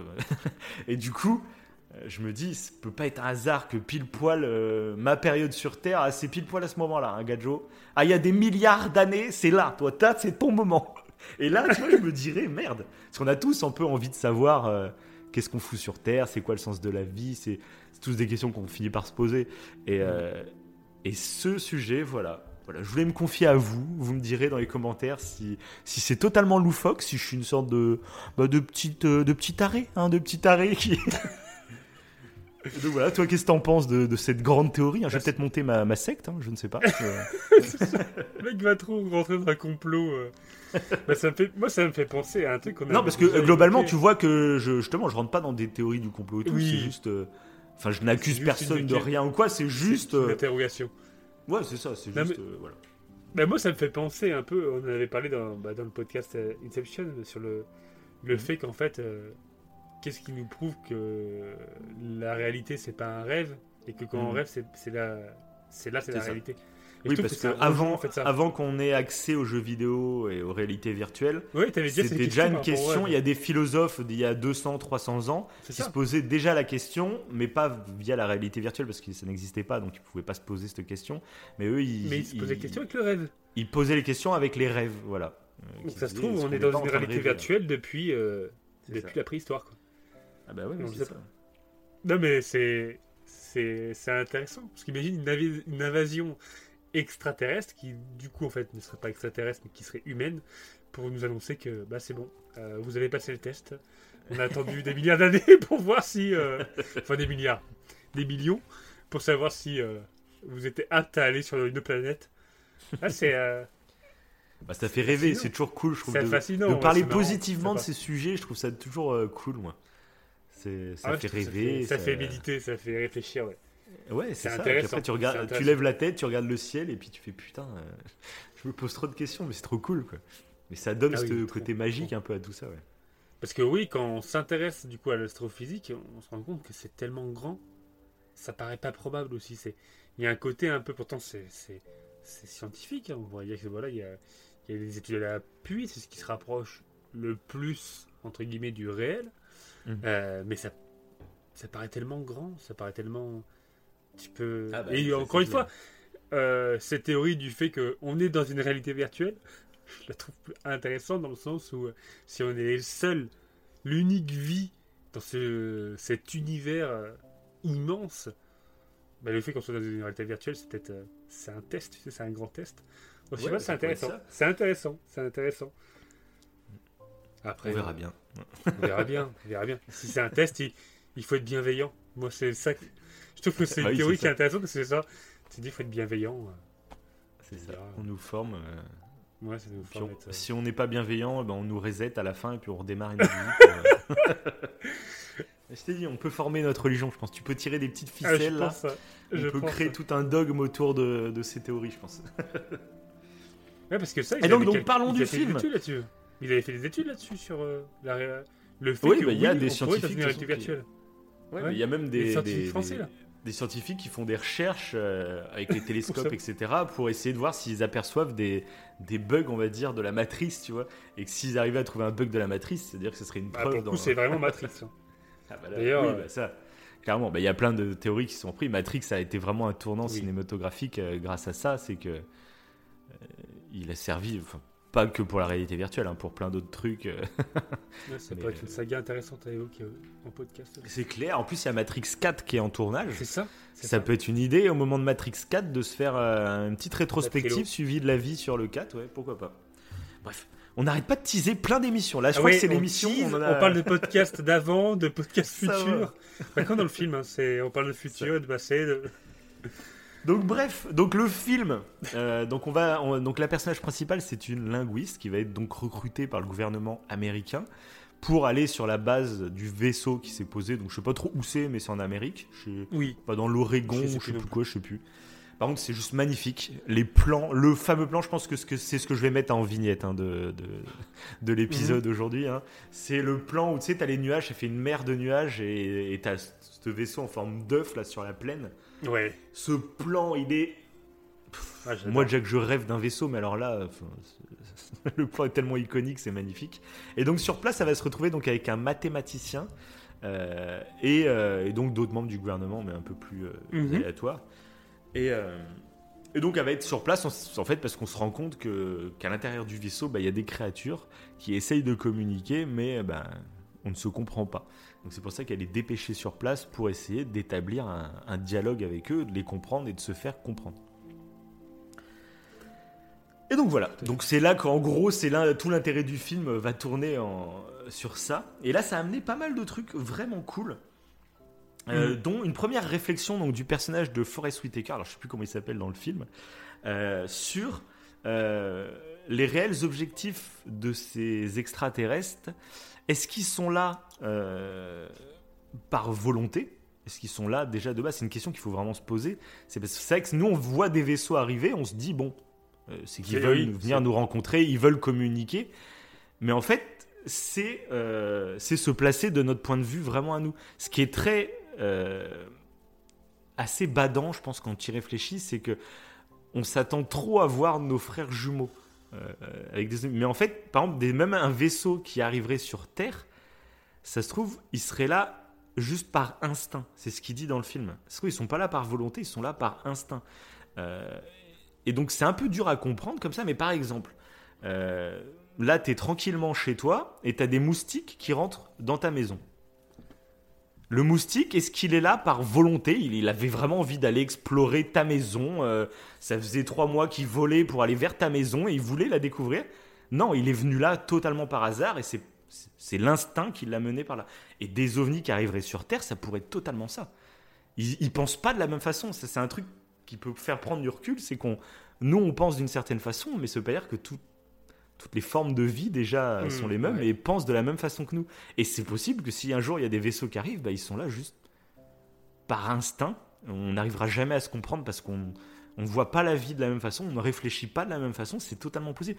C'est et ça, c'est un premier truc que je trouvais très intéressant dans le film de poser cette Oui. question à la base. Euh, c'est Oui, pas une que question qu'on pose souvent dans les films d'invasion extraterrestre. C'est ça. Ben, ça rejoint ce que tu disais un petit peu au début du podcast, ça fait film d'auteur même sur la réflexion en fait, des extraterrestres. Tu Mhm. sens qu'ils ont approfondi. Bon là, c'était tiré d'un livre, mais du Ouais. moins dans ce livre, c'était euh, vraiment approfondi ce concept d'extraterrestre, même bah, d'ailleurs façon le- leur, euh, la, la- la forme des vaisseaux, avec la forme des vaisseaux. Ouais. C'est, euh, c'est pas la secoupe volante, on a le disque qu'on avait Bien l'habitude sûr. de voir. C'est Ils vrai. sont sortis vraiment des, euh, des clichés qu'on a, qui sont un peu anthropomorphiques, en fait, qui ressemblent à l'homme. Même les Mhm. petits hommes verts, c'est des hommes, en fait, avec un gros cerveau. Ah oui, bah, petits Donc c'est, tout est toujours lié aux humains. Et là, ouais, Mhm. c'est complètement différent. Et oui, même le fait d'aborder ouais, ce concept-là de est-ce qu'ils viennent euh, euh, volontairement ou pas, c'est qu'on n'y pense Mhm. pas. Moi, je n'y pensais même pas. Et oui, Bah bien sûr, La bien question sûr, peut parce se que poser. forcément. Et c'est des Ouais, trucs oui. qu'on pense naturellement et je trouve c'est moi Ils sont en panne. on- ils sont en Oui. panne, ils se sont posés là. Non mais, Mais même, bon, enfin, même, pas- ils sont même là. pas, même pas. euh, trouve, ils ont même pas fait gaffe qu'on est là, tu vois. Euh, genre Oui, toi quand t'es posé euh, dans ton canapé en train de regarder Tu la vois télé, pas les acariens. oui, tu vois pas les acariens, tu vois pas, il y a une fourmi qui passe sur le sol, tu, tu, t'en fais pas tu gaffe. fais même pas gaffe en fait. Et ça se trouve c'est ça, tu sais, ils sont juste posés. euh, Enfin voilà, même euh, rien que pas penser de la même façon, je trouve ça super intéressant. Euh, un humain ne pense pas comme une vache, tu vois, par exemple. Pourtant, on est deux Mhm. êtres vivants, mais on pense pas du tout pareil. hein. Une vache est beaucoup plus instinctive qu'un humain, tu vois. Mhm. Et, et un extraterrestre, c'est pas parce qu'il a un vaisseau qui pourrait. Qui, du coup, il pense comme nous, tu vois. Ça, c'est ultra nombriliste finalement de se dire. C'est le truc. C'est que on a l'impression, nous sur Terre, qu'on est la, la, bah, la civilisation la plus évoluée euh, et que du coup, toutes les civilisations euh, qui, qui seraient assez évoluées pour voyager dans l'espace sont basées sur les mêmes structures, les mêmes. euh, les mêmes fondements que nous finalement ouais, les mêmes pas forcément les mêmes lois mais la même façon de penser et ça je trouve ça très intéressant de se dire que on peut penser totalement différemment et même sur Terre, ça, on en parlait dans le podcast sur Alan Turing, c'est que même entre Oui. humains, en fait, on, on- on se rend compte qu'on ne pense pas tous pareil. Et c'est Oui, pas, voilà, tout à fait. euh, c'est pas juste avoir des idées, par exemple, politiques différentes, c'est carrément voir le monde de façon différente. On a des sentiments, des choses euh, très différentes. Et du coup, ce film est très intéressant parce qu'il place le langage dans tout ça. Euh, L'importance du langage. Et donc, c'est la deuxième partie que je voulais aborder un peu avec cette arrivée des extraterrestres. C'est que ce film, c'est une des raisons pour lesquelles j'ai vraiment kiffé, c'est qu'il m'a fait prendre du recul aussi sur justement l'importance du langage, euh, le rôle que ça a déjà rien que sur Terre. quoi. Il y a autant de langages différents Mhm. et de se dire que bah rien que c'est un truc tout bête mais rien qu'un anglais et un français euh, bah on voit pas le monde de la même façon ne serait-ce parce qu'on parle pas la même langue en fait Ouais, c'est tout bête mais exemple tu penses dans ta tête moi je pense en français tu vois un anglais va penser en anglais et du coup je Ouais, me demandais ben, je me suis renseigné là-dessus. ah bah vas-y bah, bah, je pose mes questions que je me pose et tu vas voir si tu peux me répondre à certaines justement Ok. euh, par exemple, du coup, je me suis dit ça. Alors, c'est, je- je- là, j'ai pas du tout recherché pour le coup, c'est des questions que je me suis posées devant le film. Ok. Euh, bah, moi, quand je pense dans ma tête, je pense en français. Un anglais va penser en anglais. Mais imaginons, euh, bah, en fait, genre, je à ma naissance, je suis enfermé dans une cave, je n'apprends aucune langue. Tu penses comment dans ta tête? Oui, Tu penses dans quelle langue? Si t'as pas appris le langage, comment tu penses dans ta tête? Tu penses dans le langage instinctif. Ouais, mais du coup, mais que- du coup, euh, c'est ça. Mais c'est ce que je voulais dire. C'est exactement ça. C'est que du coup, euh, moi, par exemple, quand j'étais à l'école plus jeune, je- comme tout le monde, eh ben, j'étais. euh, pourquoi on apprend euh, le français, le passé composé euh, On s'en fout. Les mathématiques, à quoi ça va me servir plus tard? Sais, C'est des questions qu'on s'est tous posées, tu vois. Oui. Donc il y a certaines manières, euh, matières où tu avais plus de doutes, comme la flûte ou trucs comme ça, tu fais bon. Mais le français, ça c'est un truc que j'aurais aimé qu'on me dise en fait, d'apprendre plein de trucs sur le français ou sur les langues hein, globalement, euh, bah, ça structure en fait ta pensée. Plus euh, tu te perfectionnes dans une langue, plus tu es précis euh, pour décrire tes pensées et même les expliquer, mais aussi pour te faire comprendre, mais aussi toi-même pour, pour structurer tes pensées dans ta tête. Mhm. C'est c'est ce film, tout bêtement, qui m'a fait un peu prendre conscience de ça, de me dire, ben oui, euh, si, si tu parles pas bien le français, bah, c'est très dur de... Enfin, pas que le français, mais une langue globalement, euh, c'est très dur, ne serait-ce que de structurer ses pensées, du coup. Et donc de réfléchir tout bêtement, quoi. Euh, Ouais. voilà, je trouvais ça assez intéressant euh, à ce niveau-là. Voilà, je sais pas si t'as Ah un bah, à c'est- dire là-dessus, du coup. Ah bah, oui, plein, de- plein de choses. Vas-y, vas-y, vas-y. Bon, on t'écoute. On t'écoute, t'écoute. professeur Wivo Cerveau. Alors c'est parti, c'est parti pour les études. euh, Parce que moi aussi, bah, co- comme toi, oui, ça m'a, ça m'a fasciné cette, cette histoire-là, et c'est un des Ouais. trucs que j'avais mis en second plan lors du premier visi- visionnage, en fait. euh, Ouais. Euh, Bah, moi, c'est ça, c'est un des trucs qui m'a. fait- En digérant le film, c'est là que je me suis rendu Voilà, compte que c'était trop cool. Mais sur le premier Oui, visionnage, pareil, c'était passé un peu à côté et, et c'est en en fait, réfléchissant après tellement important. revenu, quoi. Même, même, euh, bah, même le fait que les extraterrestres soient différents, que la, ouais, tout soit différent. En fait, Mm. vu que c'est pas peut-être anthropomorphique, on a, je sais pas, on n'a pas l'habitude ou quoi. Mais justement, Mm. ça, ça, ça suit son cours parce que justement, il n'y a pas le même langage, il n'y a pas le même machin. Bien sûr. Et ils en parlent dans le film, ils parlent de l'hypothèse de Sapir-Whorf. Donc qui reste une hypothèse. Et cette hypothèse, Mhm. c'est celle que tu viens de citer là, en fait, c'est qu'en gros, euh, le langage façonne le cerveau. En fait, le langage façonne comment on perçoit le monde. Mais ça, ça a été longtemps, euh, on va dire, euh, source de débat de ce que j'ai vu. Il y avait des linguistiques et des anthropologues qui considéraient que oui, ça pouvait, bah, euh, on pouvait penser différemment si on parlait différemment. Et il y en a d'autres qui disaient que non, clairement non. euh, Mhm. C'est pas le, c'est pas, ça change, ça ne, clairement oui, apprendre la langue euh, fait que ça éclaircit tes pensées, ça permet de mieux établir tes pensées, de mieux les exprimer, de voilà, de voilà, c'est c'est un atout, Mhm. mais ça ne façonnait pas ta façon de voir le monde. Tu vois, il y avait quand même une ambiguïté là-dessus. Du coup, je fais, Putain, mais c'est quoi du coup le, le fin mot de cette histoire? Et du coup, il y a eu des études. Ils ont fait des études et c'est super intéressant. Alors déjà, ils ont dit, euh, c'était, c'est un petit bonus, c'était pas vraiment rapport, mais en, en gros, apprendre une langue, déjà, juste apprendre une Mhm. langue, ça renforce le cerveau. Donc, on a déjà un début de réponse. Et euh, en gros, par exemple, le fait d'apprendre une langue, ça retarde, et c'est d'où le fait que ça renforce le cerveau, ça Mhm. retarde l'apparition de démence sénile, tels que bah, euh, quand il parle de Ok. démence sénile, la- l'Alzheimer, etc. Et tout. Et donc apprendre Et- une langue, par exemple, euh, apprendre l'anglais, même si t'as 30 piges, tu peux, lance-toi à, à apprendre l'anglais, ça, ça a un- C'est ça.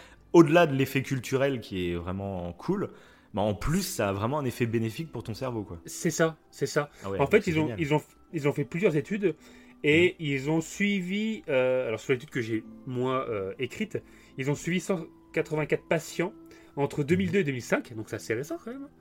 Et euh, ils se sont rendus compte qu'en suivant ces patients, les, euh, les maladies pour ceux qui étaient bilingues apparaissaient beaucoup plus tard.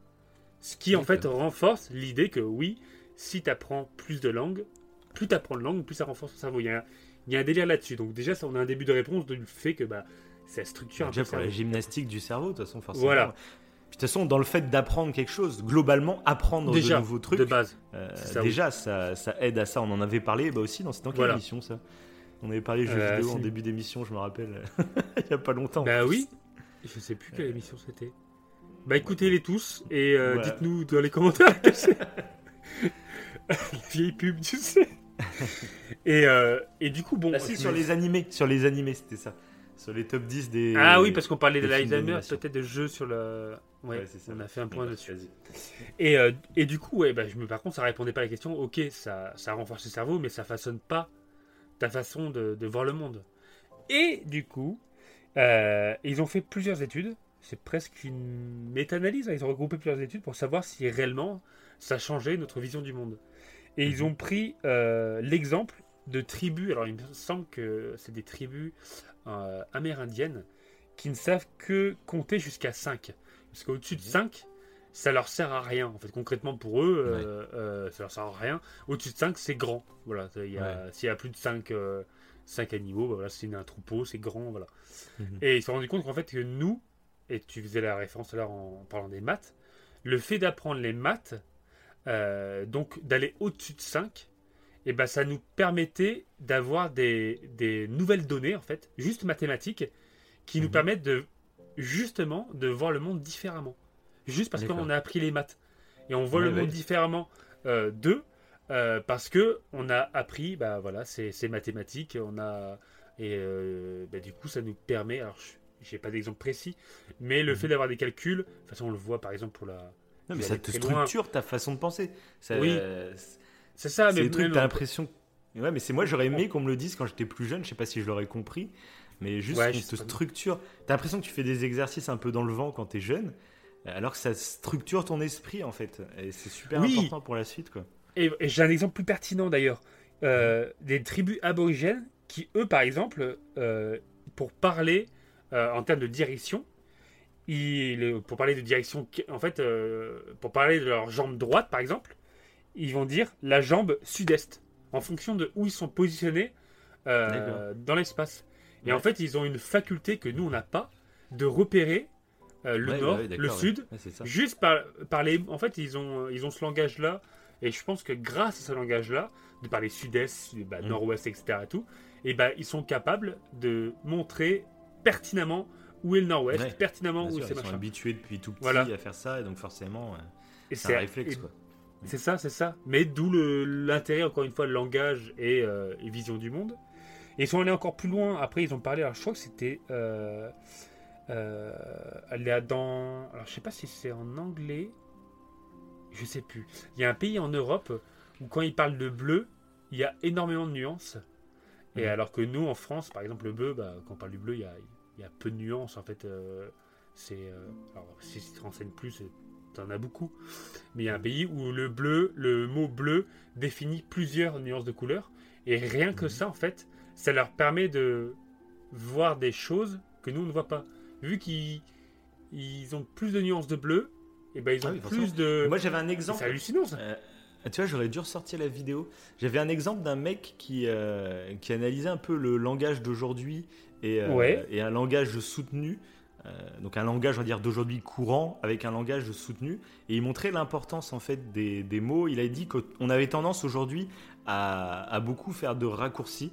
Euh, de Ok. dire, par exemple, euh, tu dis... euh, ah, j'aurais dû préparer. là, j'y pense quand tu dis ça, mais tu vois, j'aurais dû préparer. Je sais plus exactement la phrase qu'il dit, qui était super pertinente.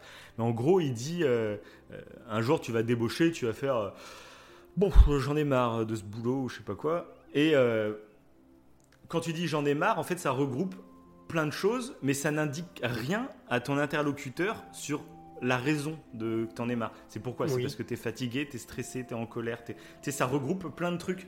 Et on a tendance beaucoup à faire ça, à, à dire des mots qui veulent dire beaucoup d'autres mots. Et du coup, en fait, dans notre tête à nous, en le disant, bah, genre tu dis, euh, oh j'en On ai marre. comprendre. Dans ta tête, ouais, dans ta tête, tu dis Ouais. t'en as marre, mais tu le sais, parce que t'as vécu la journée, tu sais, t'en as marre pour telle raison, et du coup t'es fatigué, t'as mal au dos, voilà. Sauf que ton interlocuteur, lui, il entend juste le j'en ai marre, et lui aussi va l'interpréter suivant euh, ce que tu lui as dit par le passé, suivant ce que lui il a vécu, je ne sais quoi.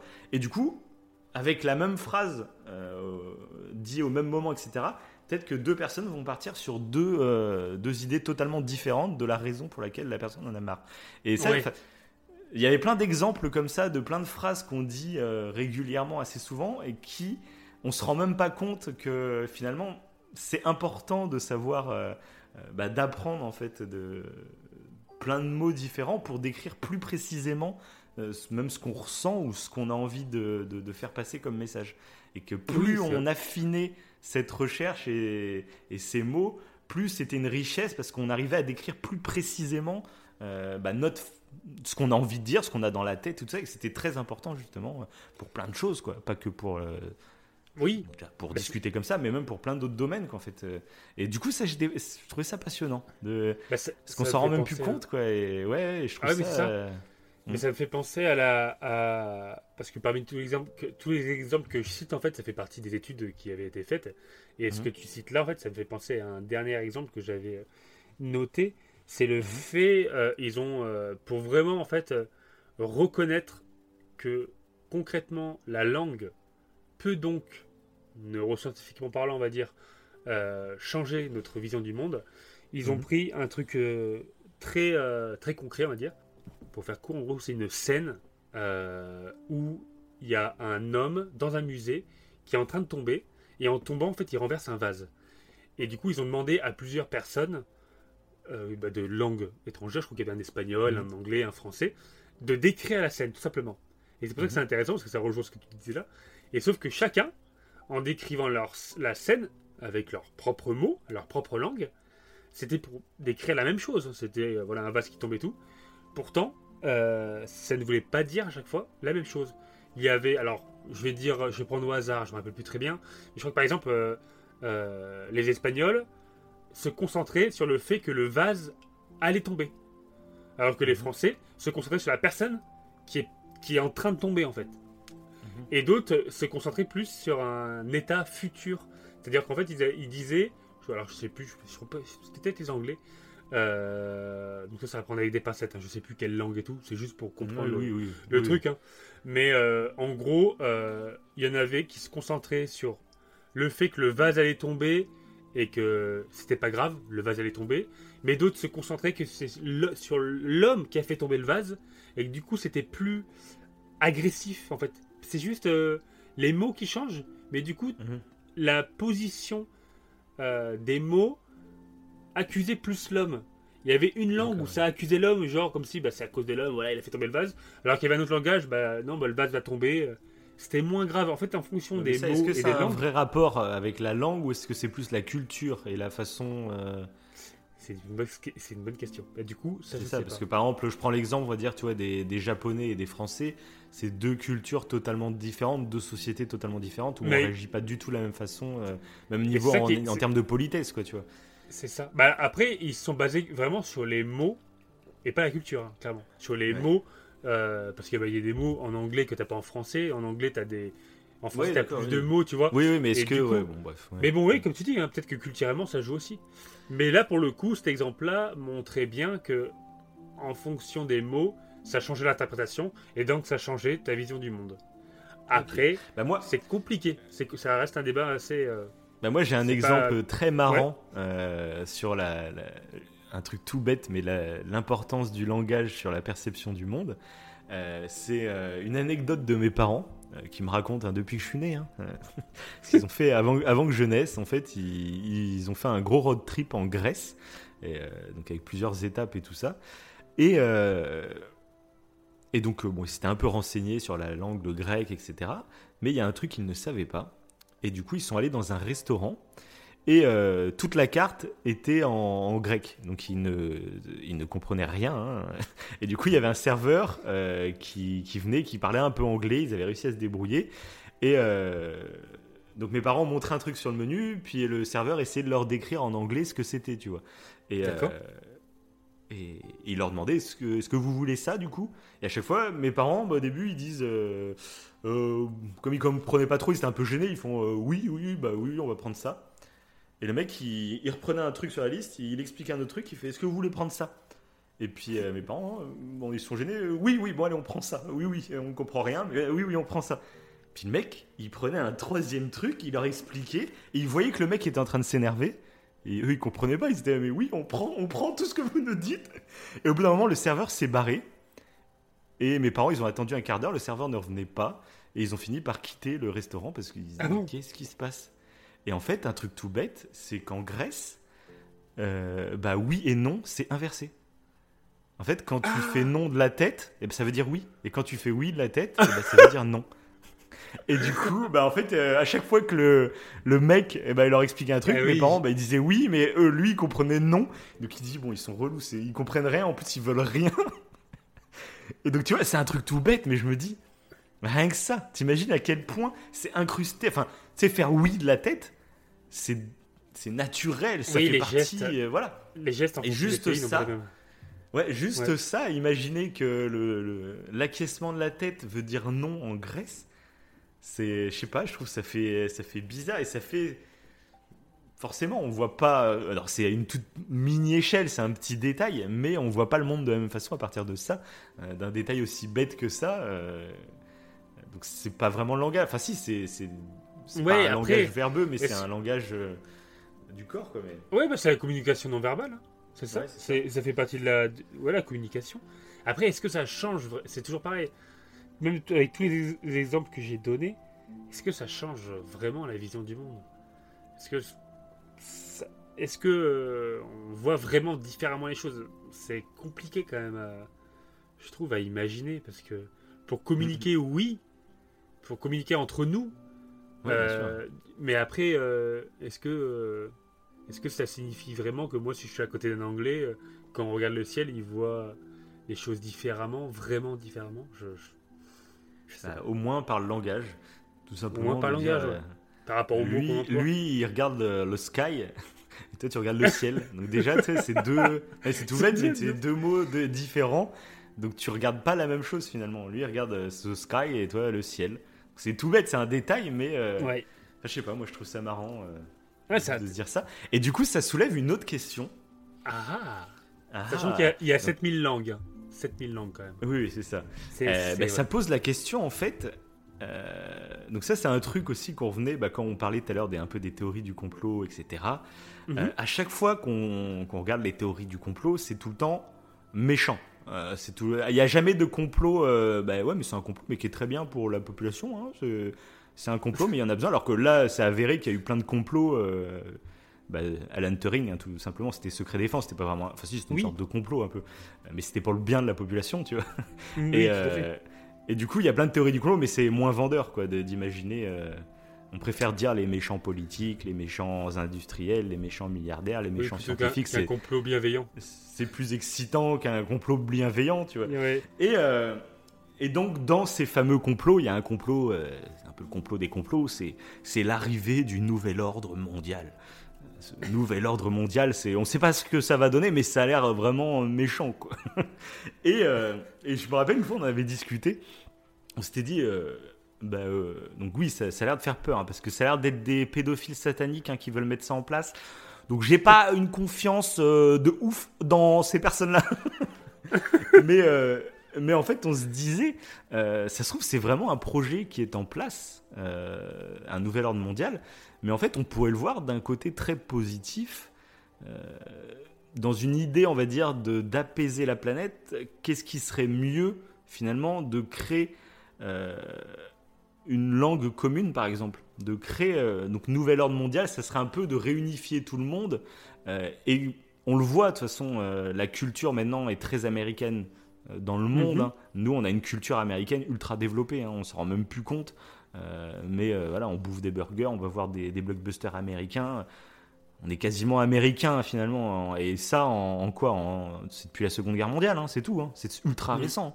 Mais aujourd'hui, c'est totalement normal d'aller manger un burger et de regarder euh, des films Oui, américains. Tu vois, Tout à fait, ouais. on se rend même plus compte que c'est américain en fait. Pour nous, ça fait partie de notre culture normale, tu vois.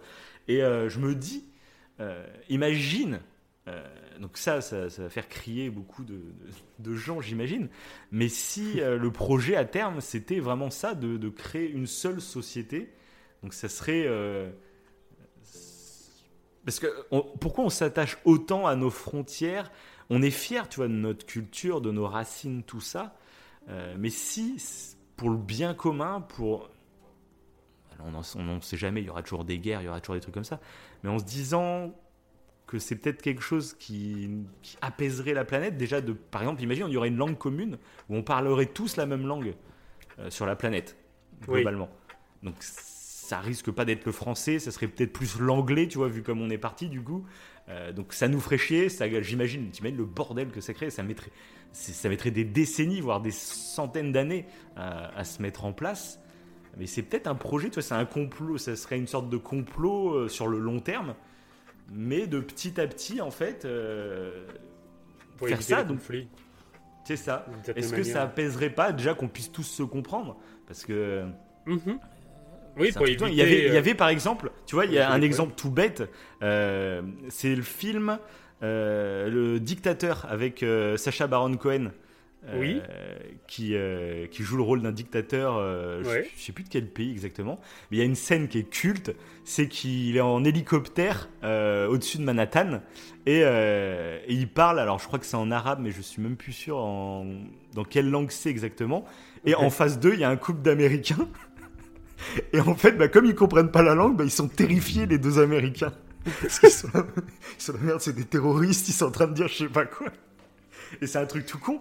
Euh, alors qu'en fait, euh, tu vois les sous-titres et ils disent que des trucs gentils. Ils disent Ah, c'est vraiment un peuple magnifique, ces Américains. Regardez-moi ces constructions, c'est vraiment sublime et tout. Sauf que sans les sous-titres, et ben les deux Américains en face, ils sont en train de flipper.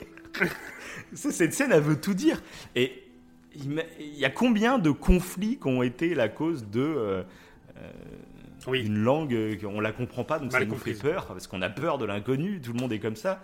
Et combien de gens ont des craintes euh, vis-à-vis de choses aussi bêtes que ça, tu vois Même euh, rien qu'un accent. C'est juste pour dire l'accent ch'ti, par exemple. Il y en a combien qui prennent les ch'tis pour des teubés parce que l'accent est un peu euh, euh, original, j'ai envie de dire. Danny Boone, on va dire, a réhabilité un peu euh, oui, cet accent. Mais globalement, tu vois, euh, et alors que ça veut pas dire, c'est pas parce que t'as un accent que t'es un teubé, tu vois. Euh, c'est qu'un accent, en fait, finalement. Donc, déjà, un accent, tu vois, l'in- l'influence que ça peut avoir sur, euh, Ouais, sur influence. l'inconscient euh, de chacun. Ouais, non, mais carrément. Et, euh, et donc, euh, carrément, une autre langue. Donc, voilà, est-ce qu'il y aurait pas. un- ça serait pas un projet euh, plutôt bienveillant de vouloir, euh, euh, à terme, avoir une seule langue sur Terre? Et, et du coup, je- moi, je me pose la question. Hein, je dis pas que c'est ce que je veux, hein, bien entendu, mais c'est des pistes de réflexion. Et je me disais, qu'est-ce qui, qu'est-ce qui réellement nous accroche euh, Qu'est-ce qui fait qu'on qu'on soit tant attaché à, à notre langue?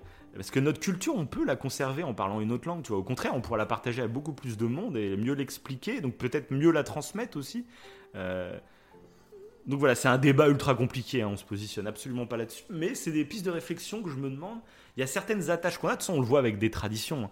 Il y a des traditions qui aujourd'hui euh, nous paraissent totalement insensées, mais qu'on on est attaché parce que c'est la tradition et euh, on sait même plus le sens qu'ont ces traditions, tu vois. Et voilà, bon, c'est une question que je me Ouais, posais. bah, voilà, je sais après, pas ce que t'en être, penses. bah, être bilingue, ça permet euh, de retarder euh, les maladies mentales. Donc, Oui, mais euh, Tu l'as déjà dit. bah oui, mais du coup. Ah bah oui, mais donc euh, s'il y avait qu'une Ah bah voilà. langue- Oui, mais non. Ah, oui, si. oui, bah, Ah bah le débat est clos. Donc on passe à autre chose. Alors, euh, Non, parce que est-ce que tu as la preuve que c'est apprendre d'autres langues ou apprendre de nouvelles choses tout simplement? Est-ce qu'il y a une différence réelle euh? Non, ça on ne sait pas. Ça, on ne sait pas si c'est du- apprendre d'autres langues ou pas. Mais Ouais. euh, bah après, euh, après rien n'empêche. Non, mais de toute façon, même le débat, il est pas là. C'est juste dans Ah l'optique mais- en fait d'imaginer même- un monde plus apaisé où plus de gens pourraient se comprendre et dialoguer ensemble pour éviter des conflits à la con. Parce qu'il y a plein de conflits à la con juste Oui, parce mais que rien- deux rien- peuples ne se Rien comprennent pas. n'empêche d'avoir une langue commune et de garder une langue. euh, Ouais. Et être bilingue, oui, c'est ça aussi. Oui, ça. pourquoi pas Un projet où il y a vraiment. euh, c'est depuis langue- la naissance, Mais- on parle de langue et il y a une langue commune. C'est vrai ça. que ce serait pas bête, ça. ouais. Une langue une langue commune, commune une pour langue. être sûr euh, ouais. qu'on se comprenne. Mais ouais, ça Et que ça soit euh, limite obligatoire dans l'éducation mondiale, tu vois, un délire comme ça. Quoi. Euh, Clairement, pourquoi pas Je crois que tu viens de résoudre le problème. bah, je Euh. Présente-toi Voilà. à la présidence. Bah, surtout que quand on est, quand on est avant les 3 ans, avant nos 3 ans, on est apte On est des à éponges. apprendre deux langues. Ah oui, on est des Ah ouais. éponges de ouf. ouais. Et là, c'est le mieux. C'est là où on apprend les phonèmes, où, euh, où on, on- enfin, on est, on est plus capable d'apprendre des langues. Donc si c'est obligatoire dès tout petit, euh, parce que moi je regrette, hein. Honnêtement, je regrette ne pas avoir euh, plus travaillé les langues étrangères quand j'étais à l'école. Ça, c'est un de mes grands regrets. Voilà. Mm. je sais, je la- Ouais, mais il est jamais trop tard. hein, et-. Ah oui, il est il jamais est trop tard. jamais, clair. trop tard. Et en plus, maintenant, il y a des applis sur les smartphones qui sont Ah bah oui, ultra mais j'ai essayé d'apprendre un petit peu le japonais, donc pour te dire, Ah, Ah, japonais carrément. Moi, je suis plus Ah dans oui. l'anglais quand même. Moi, je suis vraiment plus dans l'anglais. euh, bah, ce serait plus pratique euh, d'apprendre l'anglais. Mais japonais, Ouais, mais le je- japonais, moi, ça me passionne. euh, que ce soit le japonais, l'arabe ou même euh, bah, le grec, Ouais. comme ça, ou le russe. l'écriture. Euh, l'écriture, ouais, carrément, en fait, de- de c'est vrai l'arabe, que ça va être passionnant d'apprendre un alphabet différent. C'est ça, c'est Ouais. fou aussi. Tu dis que, bah, tu vois, on parle du langage. Bah, la Mais façon de nous, lire, euh, rien, que tu vois un texte écrit, et bah, toi, les, les formes que tu vois forment des mots inconsciemment. Enfin, c'est direct, c'est tac, tac, tac, tac. ouais, c'est ça. Mais euh, quand tu vas au Japon et que tu vois leurs symboles, si tu connais rien, ça- pour toi, ça ne veut rien dire. Et pareil, un japonais qui a appris le japonais depuis qu'il est né, quand il vient en Europe et qu'il voit les lettres, eh ben, alors remarque, ils sont un peu plus habitués, je crois, au Japon, à voir un peu les doubles, Mhm. les doubles trucs. Nous, il y a quasiment rien en japonais à part les restaurants asiatiques ou trucs comme ça. Mais euh, mes parents, voilà. euh, Oui. Un japonais, il arrive ici, c'est impossible de, à déchiffrer. Enfin, Bah ouais, tu vas en Russie, c'est impossible à déchiffrer. hein, c'est mort. Si en anglais, tu arrives à te débrouiller parce que c'est le même alphabet que nous, mais euh, un autre alphabet, c'est fou. ouais. hein, c'est ah ouais, c'est donc tu c'est rien. Là, là, ta vision du monde elle change parce que tu ne comprends pas en fait ce que tu vois. Tout bêtement, en fait, tu regardes dans la rue, tu vois plein de symboles et que tu ne déchiffres pas. Tu ne sais pas du tout ce que ça veut dire. Il y a, euh, ça, c'est c'est- j'aime bien aussi. C'est Bah, faudrait, faudrait qu'il y ait cette langue commune dessous, en plus, pour que tout le monde C'est ça. Je pense que tu as, Non, mais ça- découvert le secret. hein. Il va falloir que tu ailles parler aux reptiliens euh, qui font le nouvel ordre mondial pour leur expliquer. Ouais, je vais voir avec plan, eux pour leur, pour leur hein. Bah, je connais fait, une loge de francs-maçons à côté de chez moi, hein, et puis comme ça, euh, on- je t'invite à la prochaine réunion.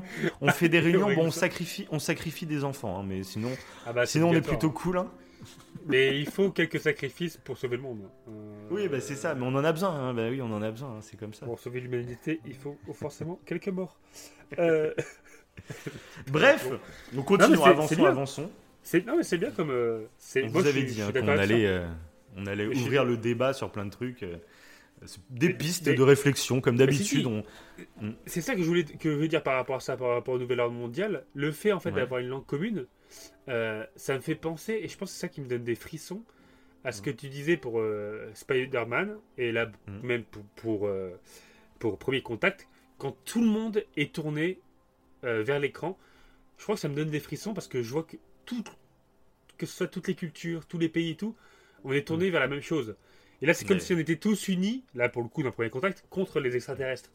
Il n'y a sûr. plus ces barrières, il n'y a plus ces machins et tout. Euh, et d'ailleurs, tu m'avais sorti ça, c'était super intéressant, euh, en jouant à Mass Effect. Tu avais Ouais. ce rapport-là, où euh, il y avait tellement sûr, de, de, de plein d'extraterrestres différents dans Mass Effect, et que du coup, ça.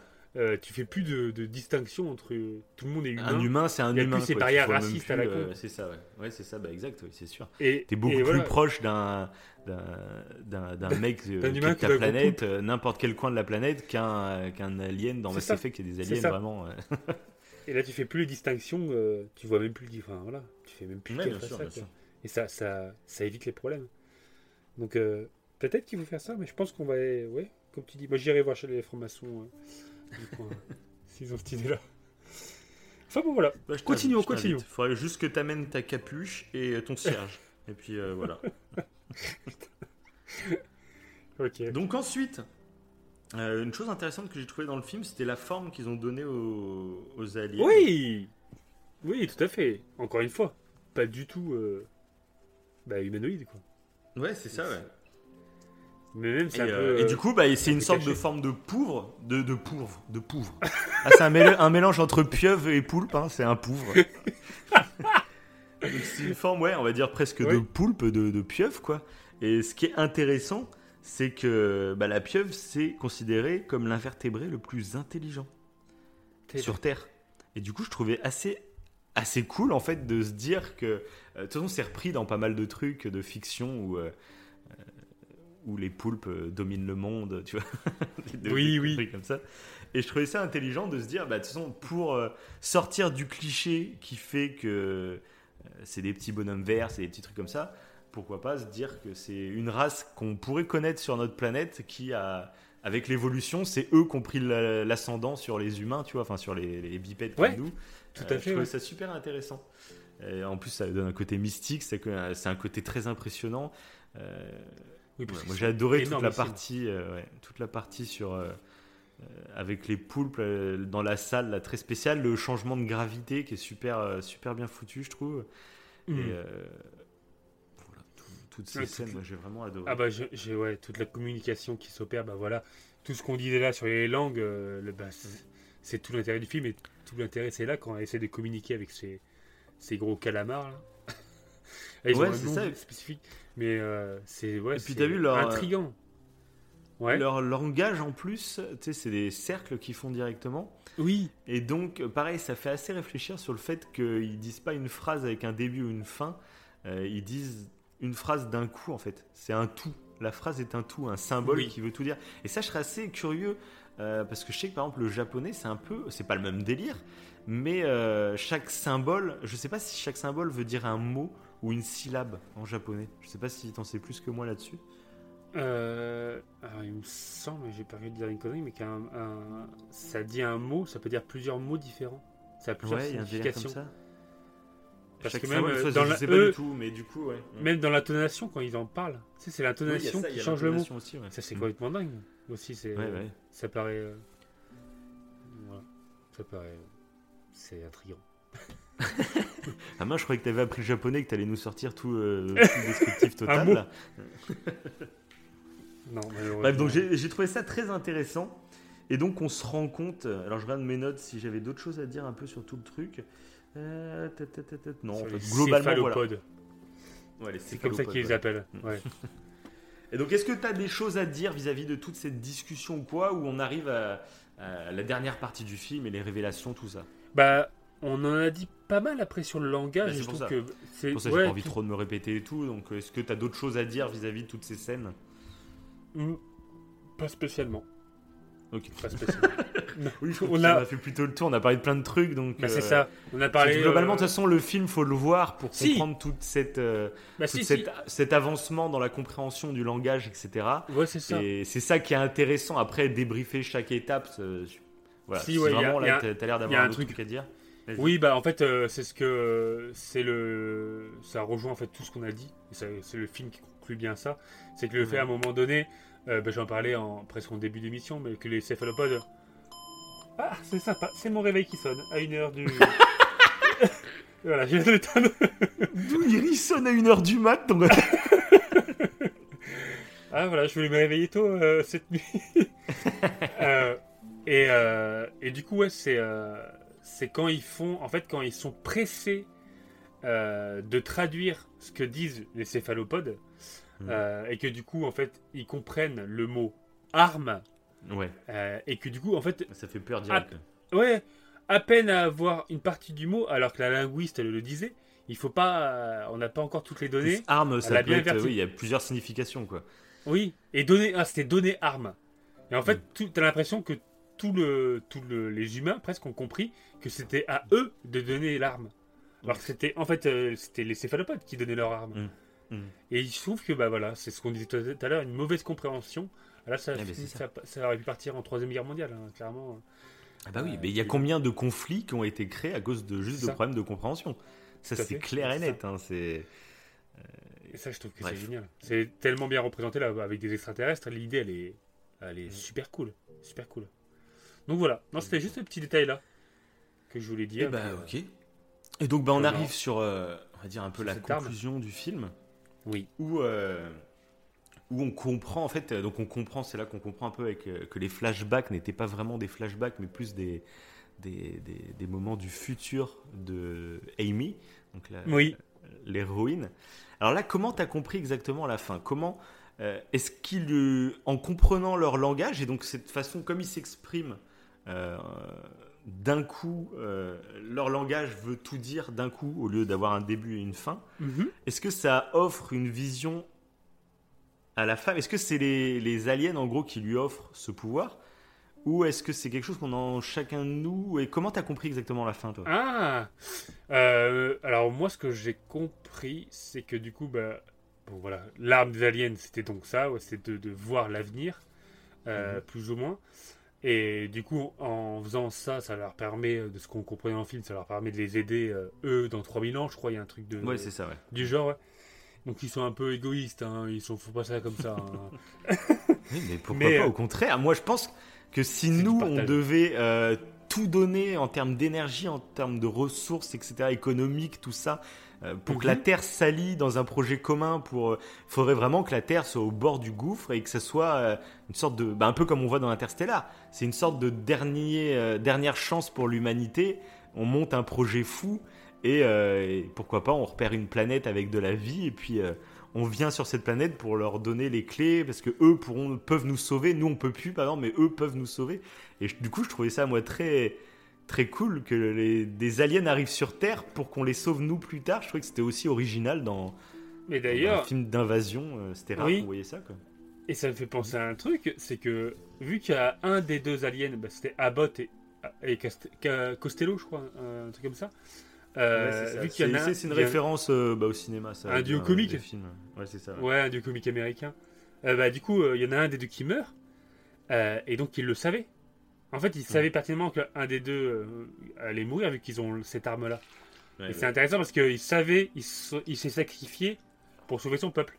Ça fait, il y a un côté un peu, on en parlait encore une fois dans euh, euh, Imitation Game. De ce côté-là, il se, bon là, il est, c'est son choix, mais son pote, euh, s'ils étaient vraiment amis, il savait qu'il allait mourir pour sauver l'humanité. Je trouvais ça intéressant. euh, pour les, c'était presque touchant. Ouais, bah après, des- c'est même, c'est même tout le message de la fin du film, c'est que comme Amy, elle arrive, enfin, je dis Amy, c'est le nom de l'actrice, mais je sais même plus comment elle s'appelle dans le film. je sais plus. Euh. Amy, Amy. Euh, Amy. du coup, c'est ce bah, c'est ce qu'elle fait elle aussi finalement. Euh, elle voit son futur, elle sait comment son futur va se dérouler, mais elle décide quand même bah, d'avoir l'enfant. Et ça, c'est vrai que c'est un choix que je me suis dit. Eh euh, ben- toi, qu'est-ce que tu ferais avec ta fille, par exemple, si tu avais une vision du futur et que tu voyais qu'elle allait mourir à 13 ans Oui. Avant, enfin, et avant de la faire, est-ce que là, maintenant, en plus que tu la connais, ta fille, euh, est-ce que tu aurais regretté de la mettre au monde? Est-ce que tu. C'est super complexe, je Ouais, trouve, c'est comme choix qu'elle fait à la fin. Tu C'est. Bah, tu sais plus, qu'elle va souffrir en plus, qu'elle est malade et tout. Alors ça a l'air d'être une sorte de leucémie, j'ai l'impression dans le, dans le film. C'est ça, ouais. Tu sais qu'elle va souffrir quelques mois avant de mourir. Euh, et je trouve ça assez beau la morale du film qui dit que déjà nous on ne sait pas notre futur et souvent on en avait parlé aussi, c'est qu'on se stresse beaucoup parce qu'on a peur de l'avenir. Donc on, on vit toute notre vie à stresser. Il y avait euh, un sondage. alors, je me rappelle plus du pourcentage exact, mais sur des personnes de plus de 80, Ah oui. 80 ans, on leur avait demandé c'est quoi votre plus gros regret dans la vie? Et je crois qu'il y avait presque 80%, alors je crois hein, 80%, mais c'était un chiffre très très élevé. hein. Et il y avait 80% des gens, donc de plus de 80 ans, qui disaient un de leurs plus gros regrets, en fait, c'est de s'être inquiétés pour trop de choses pour rien, en fait. Euh, ils arrivaient à 80 ans, ils se rendent compte que toutes les choses pour lesquelles ils sont inquiétés, bah, il s'est rien passé en fait. Ils ont une vie tranquille euh, comme beaucoup de monde. Et, ça, euh, ouais. et du coup, voilà. Et, euh, et là, c'est Ben- un peu, même, même si on savait finalement, même si- parce que là, si moi, là, t'as une vision et tu vois que dans, dans 10 ans, tu vas mourir dans un accident de voiture, bah, qu'est-ce que tu ferais? Au contraire, t'irais profiter à fond de la vie. Tu sais que c'est Mhm. fini dans 10 ans, t'as une date précise, tu sais que bah, tu profiteras avant. Là, on ne sait pas. Mais pourtant, bah, on stresse. Comme on ne sait pas, on stresse et des fois, on s'empêche de faire des choses euh, avec cette peur de l'avenir. C'est ça qui est bizarre, parce que si on savait qu'il y avait un truc vraiment horrible qui allait arriver, eh ben, on profiterait. Mais là, Oui. le fait de ne pas savoir, eh ben, on- ça, nous, ça nous restreint. C'est ça qui est dingue, en fait. C'est paradoxal de ouf, a- je trouve. Il y, a, il y a un truc dans le film, en fait, je me suis posé la question. euh, vu qu'elle a fait, vu qu'elle a eu cette vision du futur où sa Mhm. petite elle meurt. En fait, Mhm. pour moi, vu qu'elle a eu cette vision-là, son choix il était déjà fait. Je, je l'ai vu comme ça, c'est-à-dire qu'en fait, la- la- c'est comme une boucle, ah bah, un peu comme Mhm. Ouais, euh, oui, Voilà, elle n'aurait pas eu cette vision de l'avenir Mm. si, euh, pour moi en fait le choix, elle a même plus le choix à faire parce que c'est déjà décidé.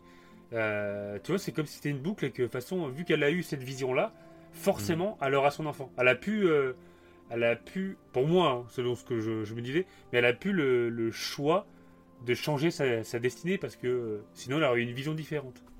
Vu Ouais, qu'elle n'a pas le choix. Tu vois, ouais, forcément. je l'ai vu. euh, Après, c'est tous les paradoxes euh, des voyages Ouais, dans le temps et tout. c'est toujours le problème. C'est. c'est ça.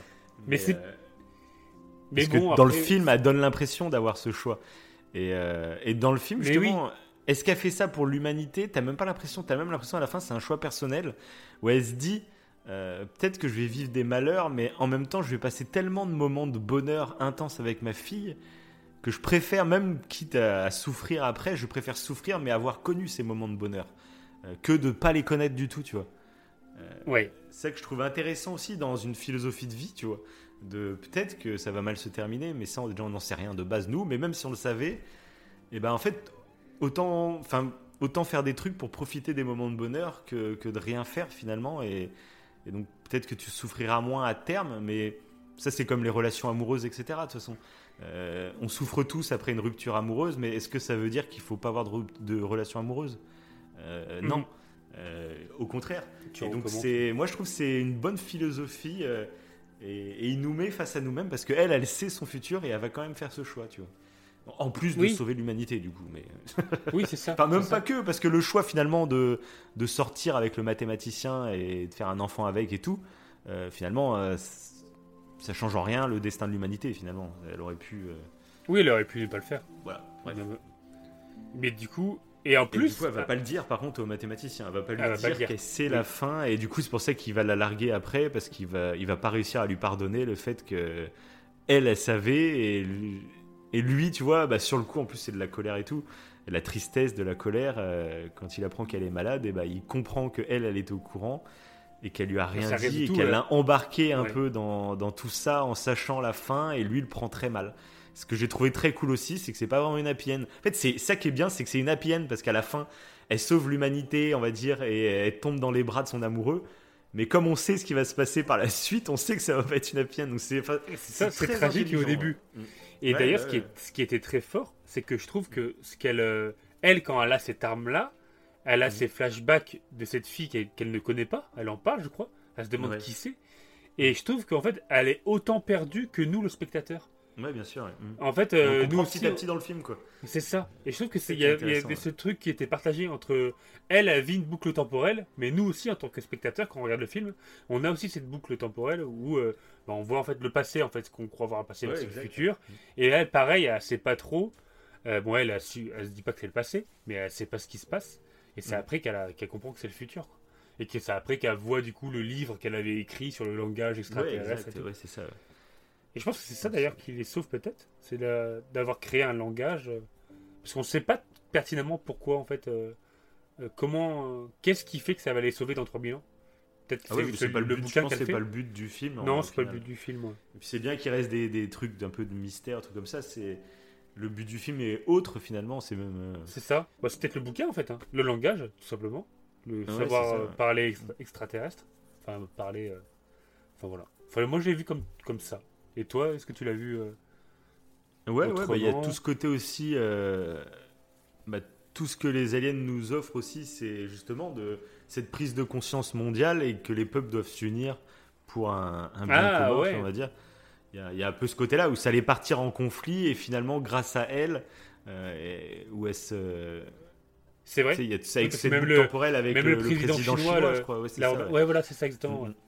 Il la remercie et, tout. Donc voilà, c'est vrai que c'est. euh, Voilà, c'est des fins à débat que j'aime bien parce que ça te fait discuter, ça te fait voir des choses. Et après, on a toujours cette notion du temps qui est. On sait est- que le temps est étirable. Est-ce que le temps pourrait former une boucle? C'est une. euh, Tu t'avais regardé, je sais plus dans quoi tu avais regardé, où euh, l'univers lui-même pourrait être une sphère. Oui. Ça, c'est assez Bah, passionnant pareil, aussi. c'est vraiment des questionnements que, Ah, certains scientifiques se posent. Et c'est Mm. passionnant aussi. Alors, on vous laissera, on va pas tout, on va pas tout faire en un podcast, hein, s'il vous plaît. Euh, mais Ça, ça, peut être des sujets qu'on fasse plus tard. Après, c'est du travail. Hein. On- on- c'est pas notre métier hein, de faire ça. Donc, euh, on essaye de vulgariser au possible euh, tout en ayant une discussion. Mais on vous invite à chaque fois à, à aller creuser les sujets. Après, hein, nous, on n'est pas, on n'est pas des. Nous, pour développer les trucs. C'est ça. nous, on, aime bien apporter des petites pistes de réflexion comme ça, mais après, euh, il y a des gens beaucoup Mm. plus compétents que nous pour, euh, pour vraiment vulgariser beaucoup plus précisément toutes ces- tous ces sujets. Voilà. C'est tellement, tellement beau. Qui, qui ont la langue pour. Voilà, je pense que c'est parfaitement dit. Ils ont la langue pour. Oui, exactement. C'est ça. Bon, bah voilà, ce petit film, premier contact. C'était beau. On a. Voilà, à part si t'as d'autres choses à dire, mais sinon on a fait globalement. Bah non, c'est un bon tour. Ouais. Bah là, on a parlé de beaucoup de sujets, hein, pour le coup. mais je savais que l'émission allait être assez euh, costaud. Et puis, je, je sens mon petit chat dans la gorge qui arrive tranquillement. Euh, Ah, ça, ça veut dire que c'est la fin. temps de mettre un fin. terme à l'émission. Malheureusement. Donc si vous avez aimé, laissez-nous vous tout ce qu'on a parlé. Est-ce que laissez vos théories à vous. Laissez ce que vous pensez un peu de tout ça. Ce serait passionnant de débattre là-dessus. Et, euh, et donc voilà, laissez aussi comme d'habitude des commentaires, des, des pouces des pouces rouges, oui des pouces rouges, à des, des insultes, Des- des ah, insultes aussi. Des insultes. Ah si, mais. Des pouces bleus. On est sur YouTube, on est sur euh, Deezer, Spotify, tout ça. Ah On si, mais il y a- y un truc que j'ai pas dit. Vas-y, vas-y. pas dit. C'est malheureux quand même. J'ai pas parlé, en fait, euh, euh, on parle justement de, de ça, de diffuser les informations. Est-ce que, moi, la question qui, qui m'était posée dans le film aussi, c'est est-ce que le gouvernement doit dire, en fait, s'il y a vraiment des extraterrestres ou pas? Est-ce qu'il doit dire la vérité ou est-ce qu'il doit le cacher? Parce qu'on voit qu'il y a quand même des, bah, voilà, il y a des, il y a des personnes qui, qui pètent carrément un plomb, quoi. Et Ouais. euh, il y a les principes de Tsuane qui ont été créés, et c'est des principes qui ont été rédigés par 22 organisations et, et centres universitaires. Tu as eu 500 experts sur le sujet, plus de plus de 70 pays, et il y, a- il y a eu 14 réunions organisées dans le monde entier, etc. En fait, pour, euh, pour la liberté d'expression, de la presse, etc. Pour Mhm. euh, établir des lois. Et il y a un peu, et un peu à côté nouvel ordre mondial. hein. C'est pour euh, établir des lois de façon mondiale, mais pour Ouais, ouais. donner en fait des obligations au gouvernement sur certains sujets à être transparent, mais pour d'autres sujets qui sont quand même beaucoup plus euh, ambigus et euh, qui peuvent créer des conflits pour rien, parce que là c'est de l'ordre d'experts, ça de d'avoir l'autorisation en fait de le cacher. Et il y a eu tout un truc là-dessus, et ça s'appelle les principes de Tsuane. Et je trouve ça super intéressant. J'ai pas lu tout le, tout, le, tout le truc, il est téléchargeable gratuitement, mais c'est une idée qui a été proposée, voilà, avec tout ce que j'ai dit, ça a été, c'est pas des deux pecnos qui sont sortis de nulle part qui ont sorti le truc, mais voilà, c'est euh, intéressant et euh, pour justement, voilà, cette, euh, cette, euh, ce droit à l'information, entre guillemets, mais pour informer, mais sans trop Ouais, informer, parce que des fois, voilà, des fois, c'est vaut mieux rien dire, Parce que malheureusement. Je viens de penser, j'ai tout ce qui se passe en ce moment aux États-Unis avec les ovnis. En fait, on n'en a pas parlé. Ah oui, c'est vrai. ben oui. Mais en fait, je me rends compte que c'est beaucoup, c'est assez long. Je pense qu'on en parlera dans une autre émission. Parce que là, ce serait Non ra- ah, mais là, ça serait rajouter trois quarts d'heure, une heure encore. Donc Ah. concrètement, je pense que là, l'émission serait vraiment trop globale. Euh, donc je pense que non, on fera surtout une autre émission OVNI. Voilà, je sais pas ce que tu en penses. Ah bah plus si, complète, où Je du veux. coup on se concentrera plus sur l'actualité directe. Euh, et peut-être qu'à partir de, septembre, on va peut-être pouvoir inviter des gens, et peut-être ce serait l'occasion d'inviter quelqu'un. Euh, je Ah, vous fais la surprise. petite. Et, euh, et pourquoi pas, du coup, ça pourrait être intéressant, voilà. Donc de parler de tout ça, ce sujet, dans une autre émission, vous nous direz. On verra si cette émission, du coup, sur les ovnis vous a plu. Euh, et ça dépendra peut-être de ça. Voilà, faut mettre des petites carottes. Ah, allez-y. voilà, mettez des pouces bleus, mettez des bonnes notes et on fera peut-être une deuxième émission. Voilà. bon, sinon, on va conclure l'émission avec euh, une citation de Albert Ah. Einstein. Ah, c'est une lettre, donc c'est une citation qu'il a fait dans une lettre datée du 21 mars 1955, donc un mois seulement avant sa mort. Donc c'est une des dernières réflexions philosophiques que Einstein se posait. Et la voici. Pour nous, physiciens dans l'âme, la distinction entre passé, présent et futur ne garde que la valeur d'une illusion, si tenace soit-elle. Allez, salut